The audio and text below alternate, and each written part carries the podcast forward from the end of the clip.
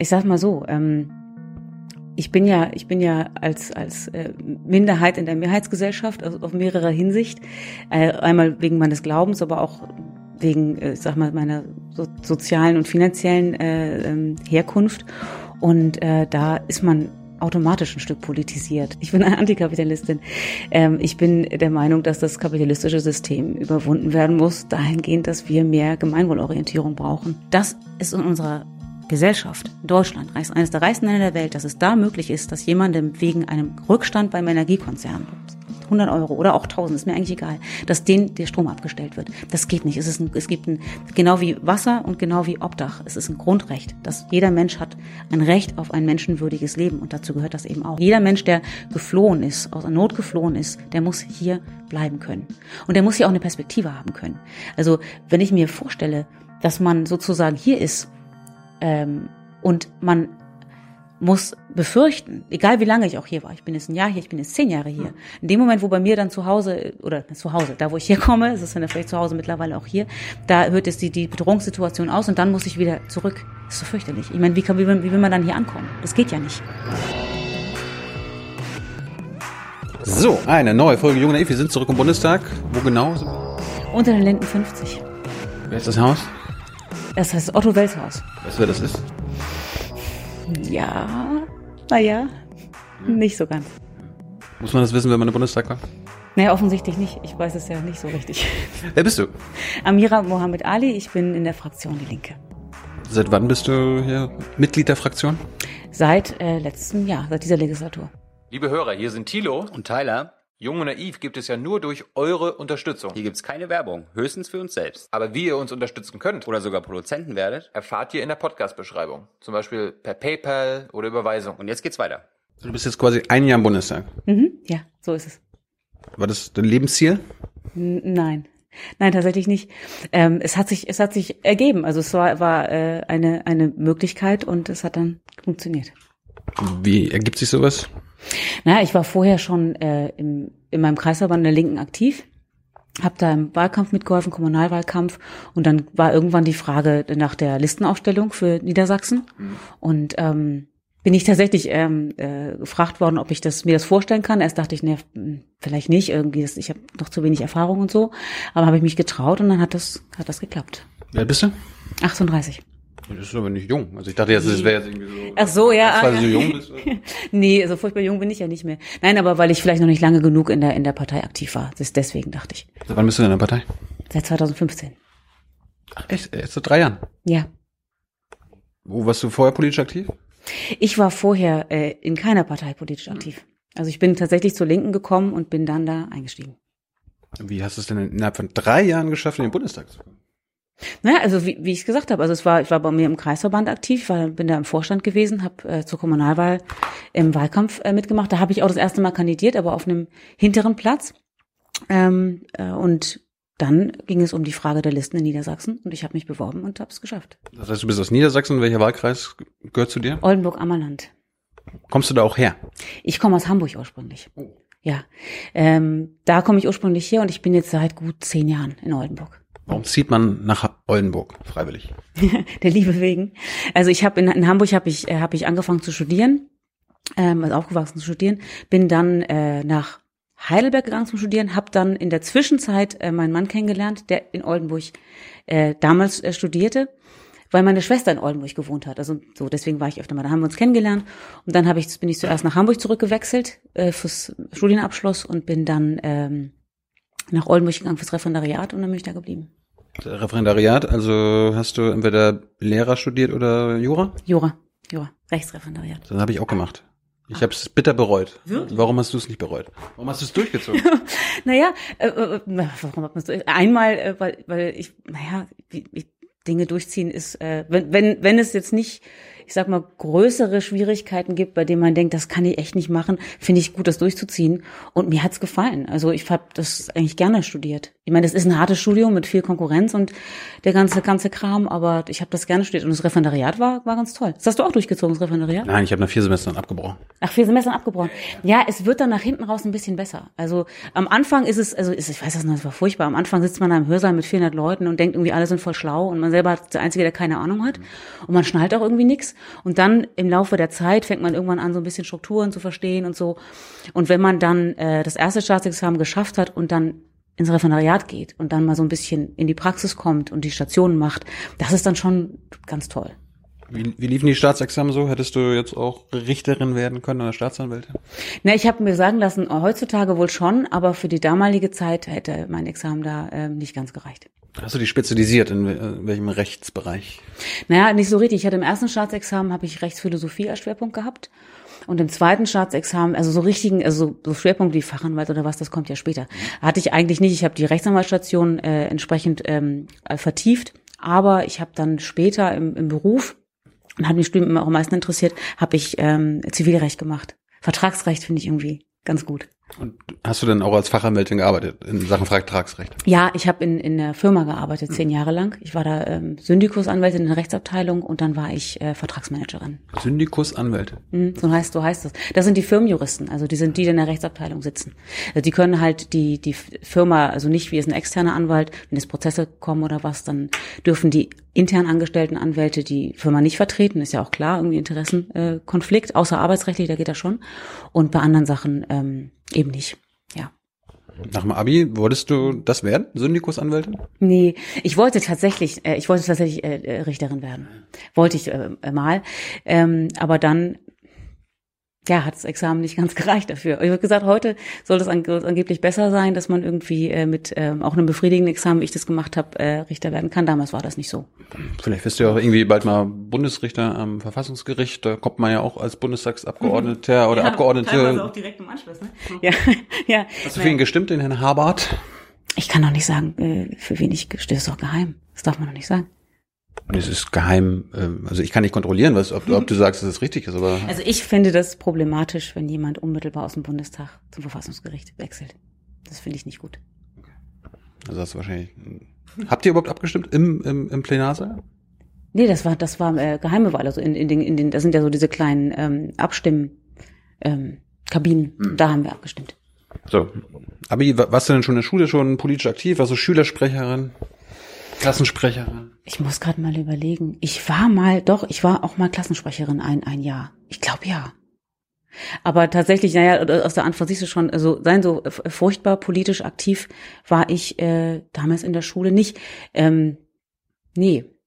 Aber warst du ein politischer Mensch trotzdem oder ein politischer Jugendlicher? Bist du quasi gegen den Irakkrieg auf die Straße gegangen oder so? Also ich sag mal so, ähm, ich bin ja, ich bin ja als als äh, Minderheit in der Mehrheitsgesellschaft also auf mehrerer Hinsicht. Äh, einmal wegen meines Glaubens, aber auch wegen, äh, ich sag mal, meiner so, sozialen und finanziellen äh, ähm, Herkunft. Und äh, da ist man automatisch ein Stück politisiert. Ich bin auch, in, das war auch ziemlich kontrastreich. In Hamburg bin ich auf ähm, so einem in Winterhude auf so einem äh, altsprachlichen Gymnasium gewesen und wir kamen aus Hamburg-Fuhlsbüttel und waren halt ähm, ja finanziell nicht so äh, nicht so gut aufgestellt und das war schon eine Sondersituation da. Und ähm, und natürlich auch tatsächlich, ich weiß nicht, wie es heute ist, aber damals gab es ganz wenige ähm, Menschen oder Ki Schüler mit Migrationshintergrund auf der Schule. Also ich glaube, das waren neben uns gab es noch eine andere Familie, die kam aus dem Iran und irgendwann kam noch eine dritte Familie dazu und ansonsten war das äh, waren wir die einzigen. Ja. Wenn du sagst, äh, sozial war, war schwierig, kommst du aus einem eher armen oder ärmeren Elternhaus. Das ist ja selten hier im Bundestag bei den Bundestagsabgeordneten, dass die Eltern jetzt nicht. Ja, ja, das kann man, kann, kann man glaube ich so sagen, ja. Und andere Minderheit meinst du, bist Christin ich bin, oder? Ich bin Muslime. Ah, hm. Genau. Ist das von Nachteil? Hm. Im Bundestag? Im Bundestag selber?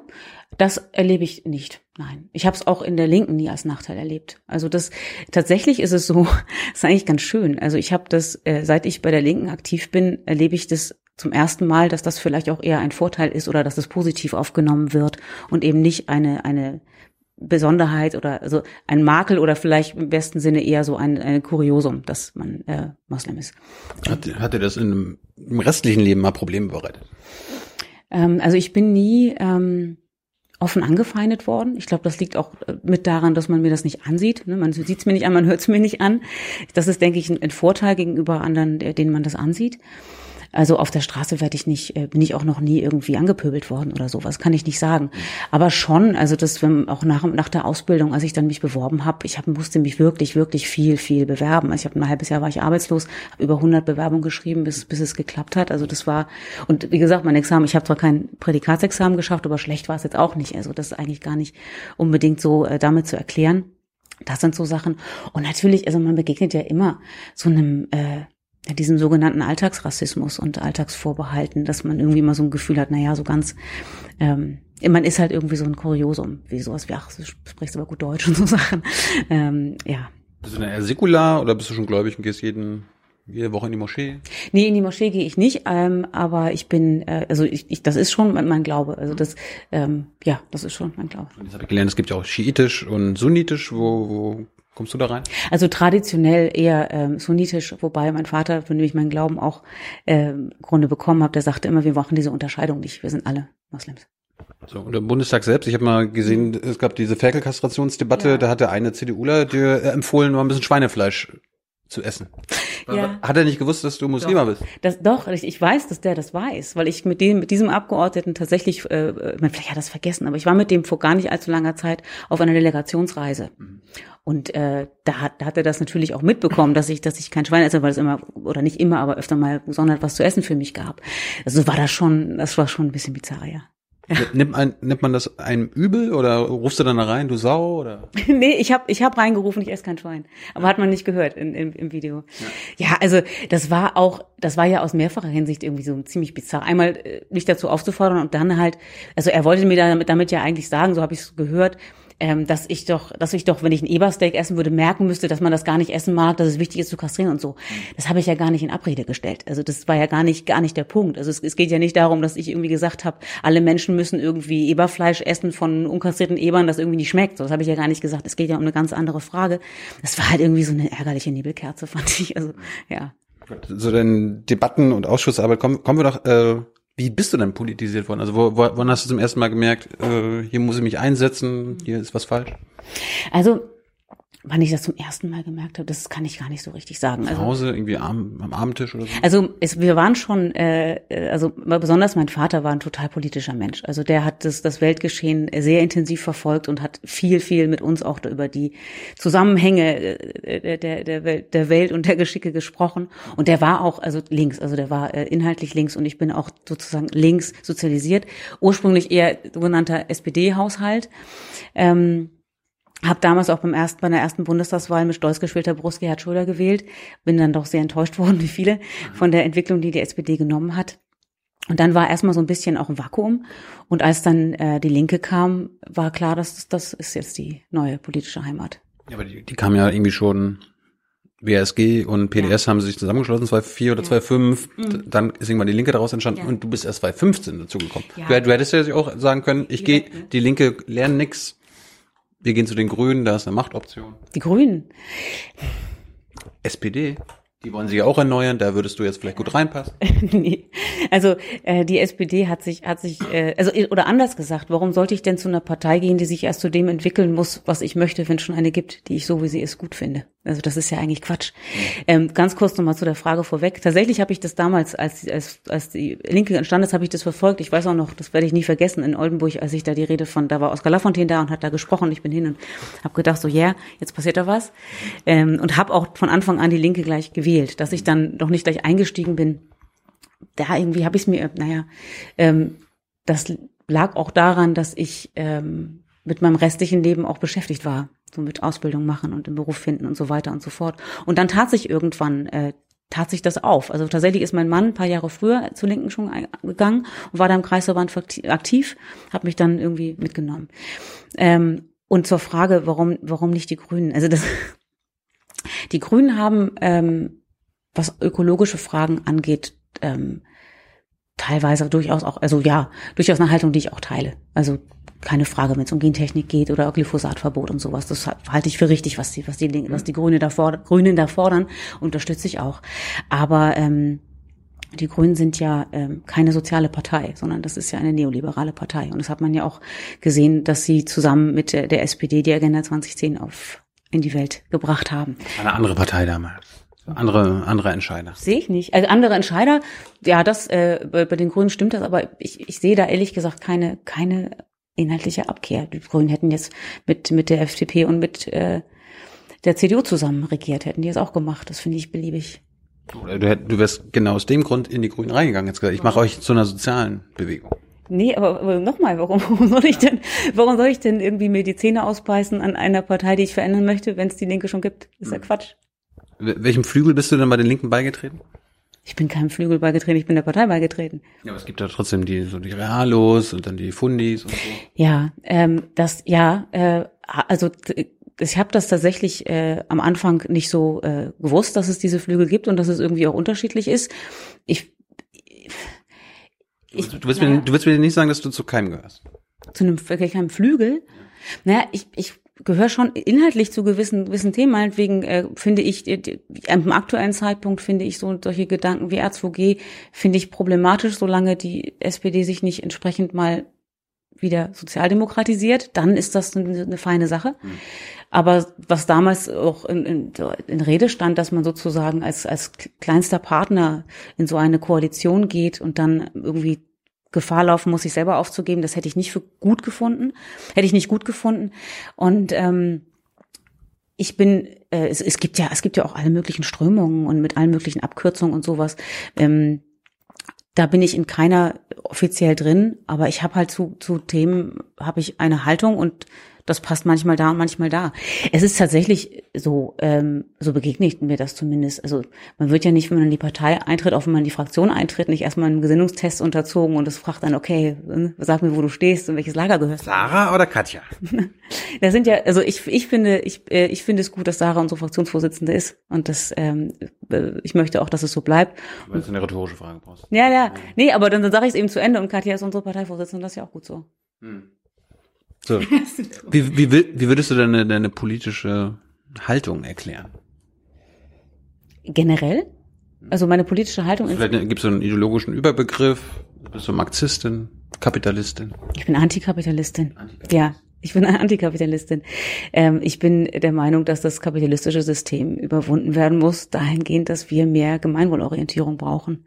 Denn äh, was wir erleben, auch in den letzten äh, 20 Jahren, ich will da jetzt keine, keine linke Wahlkampfrhetorik abspulen, aber tatsächlich ist es ja so, ähm, ist nur Deutschland angeguckt. Wir haben eine unglaubliche Wirtschaftskraft.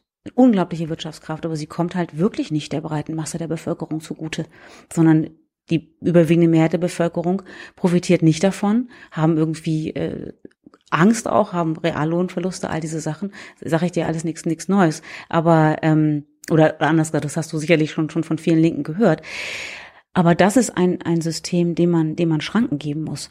Und dann mache ich mal den Bogen zur, zur ähm, Landwirtschaft. Also das ist ja auch sozusagen ein, ein entfesselter Kapitalismus, der sich, der sich da zeigt. Und das hat so viele negative Auswirkungen auf die Umwelt, für die Menschen, für die Tiere. Und das ist ein, ein äh, entfesselter, ungezügelter, kalter Kapitalismus, wo es um Profit um jeden Preis geht. Und das ist einfach nicht richtig. Und dagegen muss man kämpfen. Hast du dich irgendwie belesen bei irgendwelchen politischen Denkern? Enttäuscht dich jetzt total. Ich weiß, Nee, was keine, nee, nee, keine Enttäuschung, einfach nur. bei Lesen bei politischen Sarah, bei Sarah weißt du, die hat Marx gelesen. Hast du Marx gelesen? nicht vollständig, nein. Irgendwen anders? Äh, Rosa Luxemburg? Ja, natürlich in Auszügen, aber, aber nein, ich bin nicht Rosa Luxemburg fest. Selbst gebildet, hast dich selbst gebildet. Ja, vielleicht. Hattest du damals, gab es irgendwie Meinungen und Haltungen, die du heute nicht mehr vertrittst, die du vielleicht vor zehn Jahren hattest? oder so? Ich mal drüber nachdenken. Oder die sich geändert haben, weil du bei den Linken mitgemacht hast und dann realisiert hast, hey, die haben ja einen viel besseren Blick auf die Sache. Also ich glaube, dass durch, durch meine, ich kann die Frage, glaube ich, nicht so, nicht so zufriedenstellend beantworten. Also ich glaube, dass durch meine Zeit in der Linken und durch die politische Debatte, die ich seitdem auch aktiver und äh, führe und ich sag mal außerhalb auch jetzt Familien- und Freundeskreis, sondern auch mit, mit mehr Menschen, das schärft so den Blick und da ähm, werden so Dinge, die man vielleicht zuerst nur so im Gefühl hatte, sowas wie ah, irgendwie, irgendwie läuft da doch, das läuft was nicht richtig und irgendwie, ah, Machtstrukturen und sowas. Das wird dann, wird dann konk konkreter.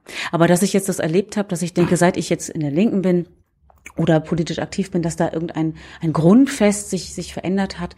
Eigentlich nicht, ähm, denn das Grundfest ist, ähm, dass also es, ich finde, es ist wichtig und das ist eigentlich so die Basis. Ich finde es zwei Sachen sehr wichtig. Einmal finde ich es wichtig, dass alle Menschen äh, sozial abgesichert sind, dass keiner Angst haben muss, dass keiner nicht genug zu essen hat oder sich nicht vernünftig versorgen kann, dass alle vernünftig krankenversichert sind. Und das sind alles so Sachen, wo sich die Gesellschaft oder die Gesellschaft nicht, sondern wo sich die Situation in Deutschland ja verschlechtert und verschlechtert hat. Ich meine, wir waren früher ähm, auch häufig auf, auf Sozialleistungen angewiesen. Das kenne ich schon. Aber dass wir, äh, dass ich habe das als Kind nie erlebt, dass ich Angst haben musste, dass wir nicht genug zu essen haben oder sowas. Das gab's nicht. Aber ich weiß, dass das heute die Situation ist, dass Eltern irgendwie ihren Kindern zum Ende des Monats kein Pausenbrot mehr mitgeben können oder dass sie zu den Tafeln gehen müssen, weil es sonst nicht geht. So, das sind die Situationen, die sich, die sich deutlich verschlechtert haben. Und das ist nicht richtig. Alle Menschen sollen sollen in Sicherheit leben können, in sozialer Sicherheit leben können. Das finde ich wichtig. Und ähm, das Zweite ist, dass es schon notwendig ist, dass Wohlstand sich gerechter verteilt. Also dass, dass mehr Menschen von einem wirtschaftlichen Wohlstand profitieren, als es heute der Fall ist. Und da sind ja, ich sag mal, die ganze antikapitalistische Programmatik, die wir als Linke haben, dass wir sagen, naja, grundsätzliche Versorgungsarbeiten, Arbeiten, Aufgaben müssen in staatlicher Hand. Ähm, wir brauchen eine Vermögensteuer, wir brauchen gerechtere Löhne, wir brauchen auch, ich sag mal, eine Begrenzung von in extremen äh, Manage Managergehältern. Das, das finde ich richtig. Das finde ich einfach grund grundsätzlich richtig, weil da hat sich ja was auch einfach verändert äh, seit in meinem Leben auch. Ich meine, das ist ja keiner sagt was dagegen, dass jemand, der eine Firma leitet, der muss natürlich auch mehr Geld verdienen ähm, als jemand, der der der arbeitet, weil er der da angestellt ist, weil er ja auch mehr Verantwortung hat, eventuell auch mehr Stress hat und so weiter. Aber das Verhältnis zwischen dem, was was dann jemand, der Manager ist, verdient und dem, was was die Arbeitnehmerinnen und Arbeitnehmer verdienen, das ist halt in, in Schieflage geraten an ganz vielen Stellen. Das ist irgendwie nicht nicht gut. Ich träume ja auch immer nur davon, irgendwann eine Firma zu übernehmen. Äh, ist okay, wenn ich so hundertmal mehr verdiene als mein Angestellter? Das ist, naja, ähm, hundertmal mehr, hundertmal mehr. Finde ich, finde ich. Ja, ich weiß, es gibt, es gibt, es, es, es gibt noch. Die DAX-Unternehmen sind da, da ja, läuft's anders. Es wäre schon mal ein Fortschritt, wenn es nur hundertmal mehr wären. Ähm, wichtig ist, dass deine Mitarbeiter die du dann beschäftigst, dass die alle gut bezahlt werden und alle von ihrem Einkommen auch von davon kannst du aus, Davon kannst du aus. Ja, und dann finde ich es Ich möchte nur hundertmal mehr. hundertmal. Warum gerade hundertmal? Warum nicht 50 Hört oder? sich so rund an. 100 mal mehr. Ja. Hm. Tja. Habt ihr eine Faustregel so? Fünfmal mehr, zehnmal mehr, hundertmal mehr? Ehrlich gesagt, ich bin nicht ganz sicher. Ähm, ich habe Sarah mal etwas sagen hören, aber die genaue Zahl habe ich jetzt tatsächlich nicht, nicht im Kopf. Aber ähm, es ist ein Fortschritt so überhaupt, das, das zu begrenzen, weil das findet ja aktuell überhaupt nicht statt. Du hast in der Anwaltskanzlei gearbeitet. Wie viel mehr hat dein Chef damals verdient? Nee, in der Anwaltskanzlei nicht. In der, in der, ich habe in, der, ah. in der Firma gearbeitet. Firma. Ich weiß nicht, wie viel mehr mein Chef verdient hat. Das ist ja nicht, nicht transparent. Also Sollte das in Deutschland transparent sein, wie viel mein Kollege verdient, wie viel der Chef verdient?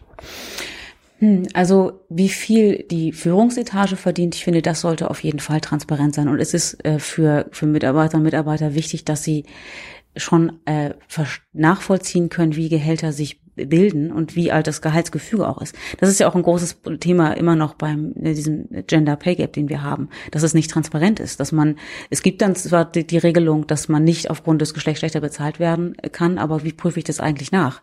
Weil das äh, also die ich sag mal in, in vielen Unternehmen äh, ist diese Transparenz nicht nicht da, wenn man jetzt einen starken Betriebsrat hat und sowas und dann dann ist es wieder eine andere Situation. Aber das sollte flächendeckend so sein. Ich frage, ich weiß ehrlich gesagt nicht, muss mal darüber nachdenken. Also ob das ob das wünschenswert ist dass jeder innerhalb von einer Abteilung jetzt von jedem Kollegen auf den Cent weiß, was der verdient? Weiß ich nicht. Aber, aber weiß ich nicht, müsste ich mal drüber nachdenken. Aber es ist, ähm, es ist, es wäre total unüblich. Also bei, bei meiner alten Firma war das, war das nicht so.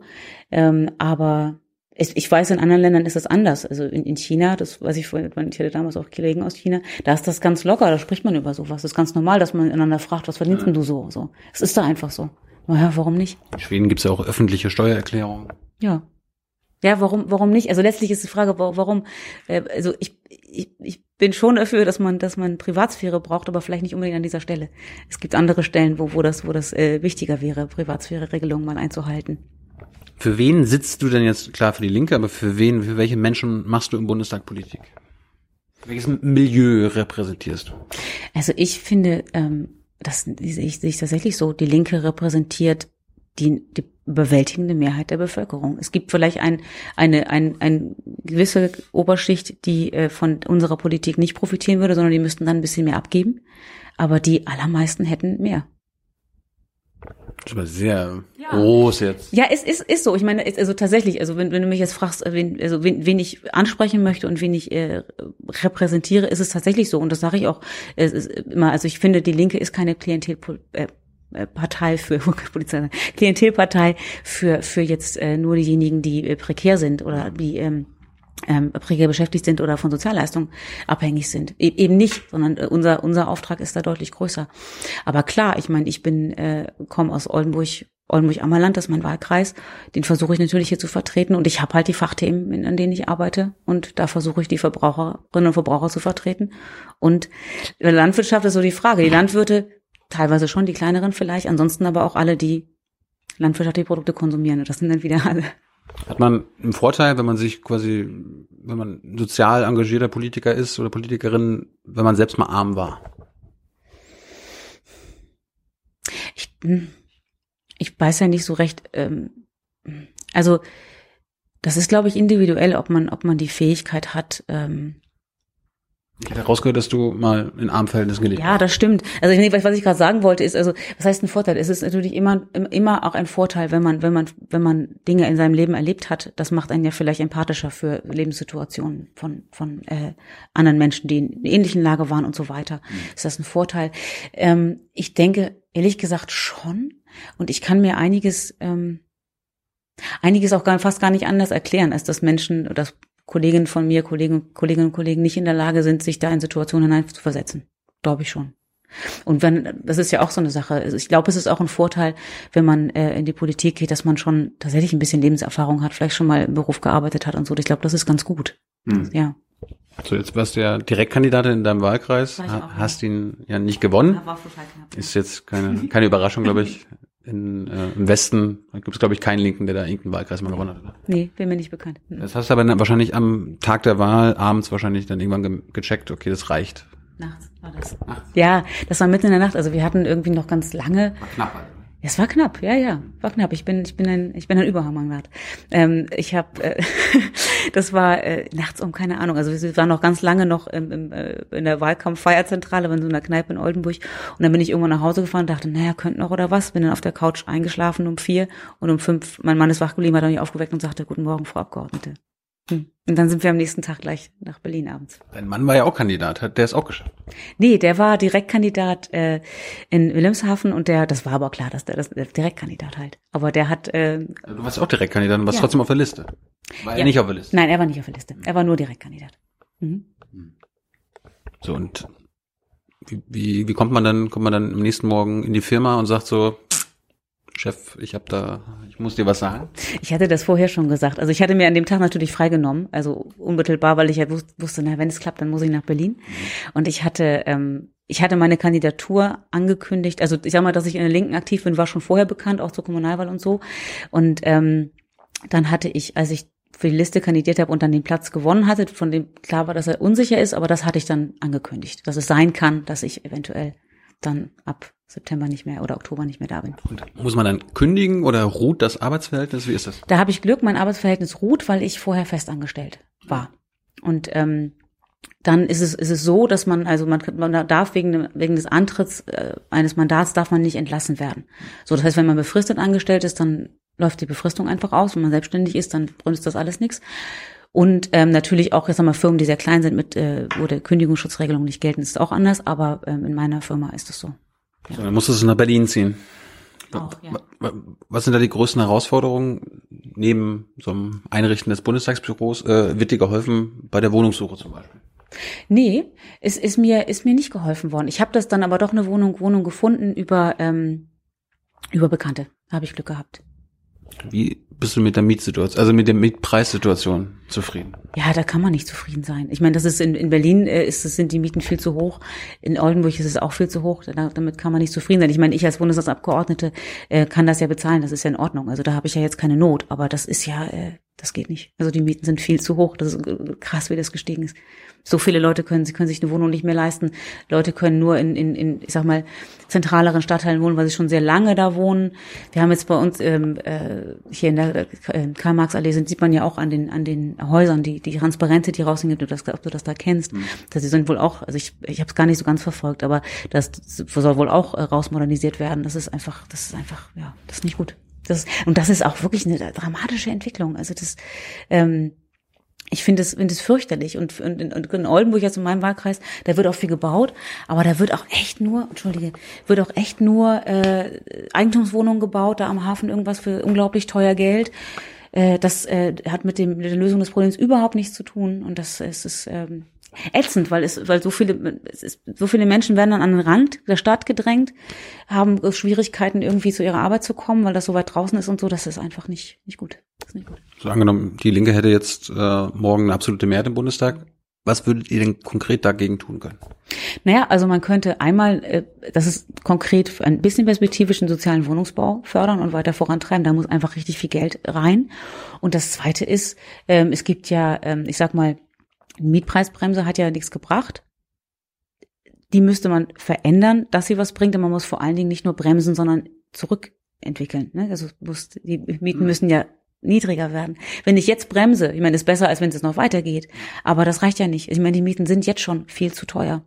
Und äh, Wohnen ist ja, oder Wohnräume sind ja, sind ja Spekulationsobjekte geworden. Und das ist einfach der falsche Weg. Also es, es muss schon auch mehr Wohnraum in staatlicher Hand, damit man da entsprechend den, den, den, den, ähm, den Markt verändern kann.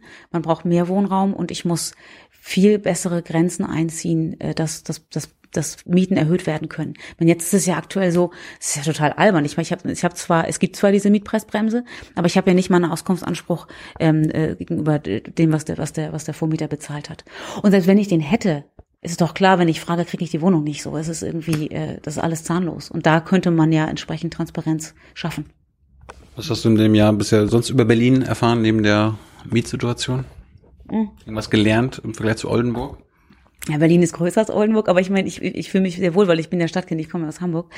Ähm, ehrlich gesagt habe ich von Berlin ähm, relativ wenig mitbekommen. Also ich habe mir das, also man hat bringt wenig Zeit. Also ich habe, ähm, ich mache ab und zu mal, bin ich unterwegs und gucke mir was an, aber immer nur, wenn ich Besuch habe. Sonst alleine komme ich echt nicht dazu. Echt. Dann bist du im Bundestag gekommen, mhm. hast dein Büro bezogen. Konntest du dir aussuchen, in welchen Ausschuss du kommst? Ja, also wir hatten, wir hatten so ähm, sozusagen Wunschlisten, da konnte man sich eintragen, was man am liebsten machen würde. Was hast du eingetragen? Ich habe äh, die beiden eingetragen, die ich gern wollte, Recht und Verbraucherschutz und Ernährung und Landwirtschaft und hat geklappt. Warum wolltest du das machen? Ich wollte ähm, tatsächlich das immer schon ähm, Verbraucherschutz gerne machen. Hat mich, also mich als Juristin halt interessiert, das, weil das auch ist ein sehr juristisches Thema. Und ich finde, dass ähm, ich finde das ganz wichtig, weil da geht's um Einmal auch ein bisschen um linke Themen über, über die Flanke. Es ist halt kein so unmittelbares linkes Thema wie jetzt Arbeit und Soziales. Aber ich finde, da geht es um Leben, Lebensstandards. Und da geht es um sehr, sehr konkrete Dinge. Und ähm, ja, dafür, dafür möchte ich mich, wollte ich mich gern einsetzen und ich bin sehr froh darüber, dass das, dass das geklappt hat. Und Verbraucherschutz ist eben in den beiden Ausschüssen. Ist also der wirtschaftliche ist im Rechtsausschuss und der gesundheitliche im Ernährung- und Landwirtschaftsausschuss. Aber unabhängig davon wollte ich den Landwirtschaftsausschuss auch deswegen gerne machen, weil ähm, das halt für mich, für die Region Niedersachsen ist es halt ein Riesenthema. Und da, da geht's auch um Lebensgrundlagen in der, in der Landwirtschaft und da muss sich dringend was verändern. Jetzt äh, fragen Sie vielleicht die Zuschauer und Zuschauerinnen, was heißt denn jetzt irgendwie Verbraucherausschuss? Also welche Themen hast du denn in dem Jahr schon alles bearbeitet? Ja, also das, äh, das ist vieles. Also zum Beispiel einmal das Thema ähm, Musterfeststellungsklage, Dieselabgasskandal, das ist halt ein Verbraucherschutzthema, weil es da ja auch ganz klar darum geht, die Menschen sind abgezockt worden äh, und äh, müssen jetzt äh, große Wertverluste für ihre Autos befürchten oder halt, dass sie in der Lebensführung total eingeschränkt werden, weil sie das Auto nicht mehr benutzen können. Und aktuell ist da noch kein Ausgleich geschehen. Das ist ein, ein Thema.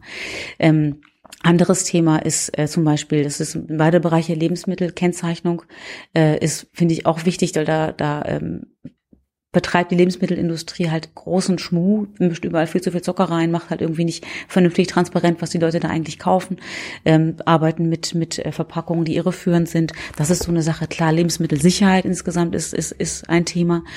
Ähm, wir haben ähm, einen Antrag eingebracht zum Thema Fluggastrechte. Das war damals zur ähm, zu Air Berlin, äh, also an Auslöser war da war die Air Berlin Pleite. Das ist das ist auch ein Verbraucherschutzthema, was ähm, ja dann ähm, muss gerade mal nachdenken.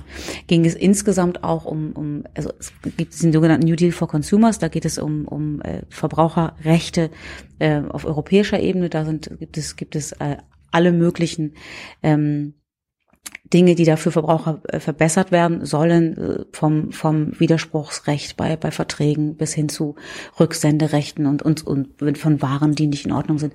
All solche Sachen. Das heißt, es geht halt, ähm, und das finde ich, finde ich daran so wichtig. Es geht um, ähm, irgendwie auch ein Stück um, um, um Recht und Ordnung in dem Sinne, dass, dass Firmen sich an Gesetze halten müssen und, und die Menschen nicht einfach hintergehen können, mit, mit den, den Schrott verkaufen können, die gefährliche Sachen sind oder eben einfach die täuschen, dass das nicht, äh, nicht passieren kann. Ja. So, jetzt ist die Verbrauchersituation natürlich nicht perfekt. Hm. Wir könnten uns wahrscheinlich alle, alle Fraktionen irgendwas ausdenken, wo der Verbraucher noch besser gestärkt wird. Mhm. Aber würdest du sagen, dass die Situation von den Verbrauchern und Verbraucherinnen in Deutschland so gut ist wie nie zuvor? So gut wie Also, also wird, wird die Situation, die rechtliche, zum Beispiel die Situation immer besser? Ich denke, das kann man so, so pauschal nicht sagen. Hm. Und das liegt, glaube ich, daran, dass die Marktmacht immer größer und größer wird. Also ähm, tatsächlich, ich bin jetzt ja keine, keine Rechtshistorikerin, um zu gucken, ob äh, wie, wie die Gesetze sich in den letzten 20 Jahren ganz konkret entwickelt haben. Aber ähm, er hätte sagen können, dass in diesem Jahr die GroKo ein paar Verbraucherrechte zurückgefahren hat. Ja, oder zurückgefahren. Also die Möglichkeiten sind nicht genutzt worden bei der Musterfeststellungslage, finde ich das ganz deutlich. Also das ist ja eine ganz gute Idee eigentlich gewesen, aber was da jetzt gekommen ist, ich meine. Musst du mal erklären, was, was, ja. was war die Idee, was okay. ist gekommen, was wolltest du? Genau. Also Musterfeststellungslage, da geht es grundsätzlich darum, dass ähm, Menschen sich ähm, an einen Verband wenden können, meinetwegen die Verbraucherzentrale, die halt von einem Unternehmen geschädigt worden sind, also mit demselben selben Thema geschädigt worden sind, wie meinetwegen beim Dieselskandal. Und dann hat der Verband die Möglichkeit, in Stellvertretung für die Menschen zu klagen. Und genau, zu klagen gegen das Unternehmen. So, das so das Grund, Grundprinzip. Und äh, jetzt ist natürlich, gibt es verschiedene Möglichkeiten, sowas, so ein, ein Recht auszugestalten.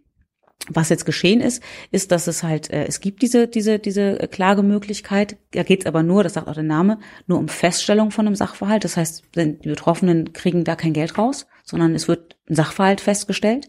Und wenn ich jetzt Geld haben möchte, müsste ich nochmal selber klagen, individuell dann. Ähm, das ist das eine. Das zweite ist halt, äh, und da will ich gar nicht so sehr in, in, in, dich mit Details behelligen, aber ich sag mal, die, form ja, die formalen Voraussetzungen sind hoch. Es sind formal hohe Hürden. Einmal was die Zahl der, der Leute angeht, die sich zusammenfinden müssen. Dann ist da eine Regelung drin, wenn ein, ein Antrag äh, ein, ein Formfehler hat, dann erfahre ich das nicht kurz nachdem ich den Antrag gestellt habe, sondern erst, wenn das Verfahren eröffnet wird. Und dann ist es eigentlich auch zu spät, das noch zu korrigieren. Das heißt, es gibt keinen hm. sogenannten Eröffnungsbeschluss, den man sonst bei Gericht hat, wo ich dann die Möglichkeit hätte, nochmal noch mal zu korrigieren. Und das ist äh, natürlich dann besonders schlimm, wenn ich, wie jetzt hier bei VW Diesel, einen Anspruch habe, der Ende des Jahres verjährt. Dann habe ich mich ja vielleicht registriert hm. und erfahre dann erst, wenn es zu spät ist, dass ich gar nicht äh, mitmachen kann bei der Klage. Ich meine, die Verbraucherzentrale, das, die, die, die sind gut und äh, machen es mit dem ADAC ja zusammen. Also ich habe, äh, äh, ich glaube, dass die das hinbekommen können, aber es sind wirklich, ähm, und ich wünsche ihnen das auch, aber es sind wirklich äh, wahnsinnig hohe Hürden eingebaut. Und ich glaube, dass äh, in der in der Begründung von dem Gesetz stand irgendwo auch drin, dass man den den berechtigten Interessen der Verbraucher Rechnung trägt, aber ohne die Wirtschaft zu sehr zu belasten. Und das sagt eigentlich. Daran denkt ihr nie. ja, hm. Die, daran denken wir nie. Ja, die Wirtschaft. Stimmt ja nicht. das stimmt ja nicht. Die Autoindustrie, ihr wollt, ihr wollt, ihr wollt ja schaden. Nee. Ja, na klar haben sie sich geirrt mit ihren, äh, mit den Einstellungen da, aber du willst ja den Wirtschaftsstandort Deutschland nicht gefährden. Na, tut man ja nicht. Also äh, ich komme. Wenn, wenn, wenn die Milliarden äh, Strafe zahlen müssten. Ja, die machen ja auch Milliarden Gewinne. Ne? Also man muss muss ja schon gucken, wo wo da wo da die Verantwortung ist. Und ähm, die Akteure, die da betrogen haben, die haben halt betrogen und das ist nicht in Ordnung und da muss man für das gerade stehen, was man gemacht hat. Und das ist also, äh, ich sehe gar nicht, warum denn die die Verbraucher dafür büßen müssen, was die Unternehmen da gemacht haben. Und ich äh, ich sympathisiere sehr mit der Autoindustrie. Ich habe zehn Jahre für die Autoindustrie gearbeitet, Aha. ja bei einem Automobilzulieferer. Das heißt, ich ich äh, ich habe äh, ich weiß, dass die Autoindustrie für Deutschland wichtig ist und es ist äh, keiner wünscht sich, dass die dass Deutschland die Autoindustrie verliert, weil sie wirklich wichtig ist und weil weil die auch an, ich habe so erlebt, aber auch an vielen Stellen ist es auch ein guter Arbeitgeber, sicherlich nicht überall. Auch da habe ich Leiharbeit und solche Sachen etwas nicht, was nicht gut ist. Aber es ist, es ist ein wichtiger Wirtschaftsmotor, es ist auch ein wichtiger Innovationsmotor für Deutschland. Das ist, das ist gut und das ist super. Aber das kann ja kein Persilschein dafür sein, dass man machen kann, was man will. Das, das geht ja nicht. Hat sich die Autoindustrie bei der Gesetzgebung zur Musterfälschungsklage eingebracht? Hast du da was gemerkt? Also äh, ich habe das natürlich eins zu eins nicht äh, erlebt. Das ähm, kann ich nichts Die zu sagen. die kommen jetzt gar nicht zu den Linken. Äh, Nee, tatsächlich nicht. Also mit mir, mich hat keiner angesprochen, ob er mit mir darüber mal drüber reden kann. Nee. Bist du generell von Lobbyisten gemieden? Von einigen glaube ich schon. Also ähm, ich werde angesprochen, ich, ich spreche mit dem Tierschutzbund, ich spreche mit dem BUND, ähm, mit dem NABU und so. Und ähm, aber ich glaube, ein, für einige, also für die meisten Lobbyvereinigungen ähm, sind wir ziemlich uninteressant, ja. Hast du noch nicht verraten, wenn du die Musterfälschungsklage, äh, also dieses ganze Verfahren, dir hättest ausdenken können, wie wäre das dann aus deiner Sicht? Wie würde es das jetzt, was würde Gesetz sein? Also ich hätte es so gemacht, dass man, äh, dass die Registrierung einfacher ist, dass man die Möglichkeit bekommt, äh, nachzubessern, dass man die Möglichkeit bekommt, im laufenden Verfahren noch einzusteigen als Verbraucher. Und vor allem ähm, brauche ich die Möglichkeit, dass ich nach dem Urteil auch eine Entschädigung bekomme, direkt aus dem ersten Urteil. Das wäre wichtig und ähm, halt tatsächlich auch für den Blick auf die Verbände, dass die, dass die äh, die formalen Hürden so gestaltet sind, dass man eben nicht Gefahr läuft, da auch ein großes Haftungsrisiko dafür zu kriegen, weil das ist ja auch äh, auch möglich, wenn denn jetzt, ich meine, das ist eine neue Klageart und das sind sind so viele Dinge, die man da beachten muss, das ist äh, gegebenenfalls ein Haftungsrisiko für die Verbände, das kann es ja auch nicht sein. Also das müsste man auch aus dem Weg räumen. Willst du dich denn der Musterfälschungsklage anschließen? Also hast du, bist auch Opfer, hast auch Diesel. Ich habe einen Diesel, aber ich bin kein Opfer des Diesel Dieselabgasskandals, weil ich den, weil ich einen gebrauchten Diesel äh, zu einem Zeitpunkt gekauft habe, an dem ich schon wusste, dass äh, das so ist, wie es ist. Wird dein nächstes Auto ein E-Auto sein? Ähm, das kommt auf die E-Autos an. Also das, ähm, ich, ich vermute es fast eher nicht, weil ich dafür ähm, zu weite Strecken zurücklegen muss, wenn ich im Wahlkreis unterwegs bin. Deswegen glaube ich, dass das, nein, ich glaube, das wird nicht, nicht das nächste sein, was, was passiert. Ja. Man nicht bei den Grünen. Ähm, ist das Thema zum Beispiel Internet, der Thema am beim, beim Verbraucherschutz. Also es gibt ja manchmal irgendwie Leute, die, keine Ahnung, sich hier Gigabyte oder Gigabit äh, Vertrag holen und dann merken, ah, ich habe ja nur 50 Mbit Upload und so weiter. Ist das auch ein Thema bei euch? Klar, natürlich. Das, da haben wir neulich, auf, äh, gut, dass du sagst, neulich auch drüber, drüber gesprochen. Im Ausschuss war das, war das auch Thema. Gab aber keine besonders zufriedenstellende Antwort von den, von der Regierung, was man dagegen macht, weil das ist wirklich ein Problem. Also ich habe äh, häufig die Situation, ich habe da irgendwelche tollen Tarife und sowas, zahle dafür Geld und am Ende kommt, wird gar nicht das, das, äh, das, die Leistung kommt gar nicht, die ich äh, bezahlt habe. Das, das wirkt, das ist ein gro großes, großes Problem und halt auch die totale diese Intransparenz bei den, bei den ganzen Tarifen, was, was Telekommunikation angeht. Das ist auch ein Thema.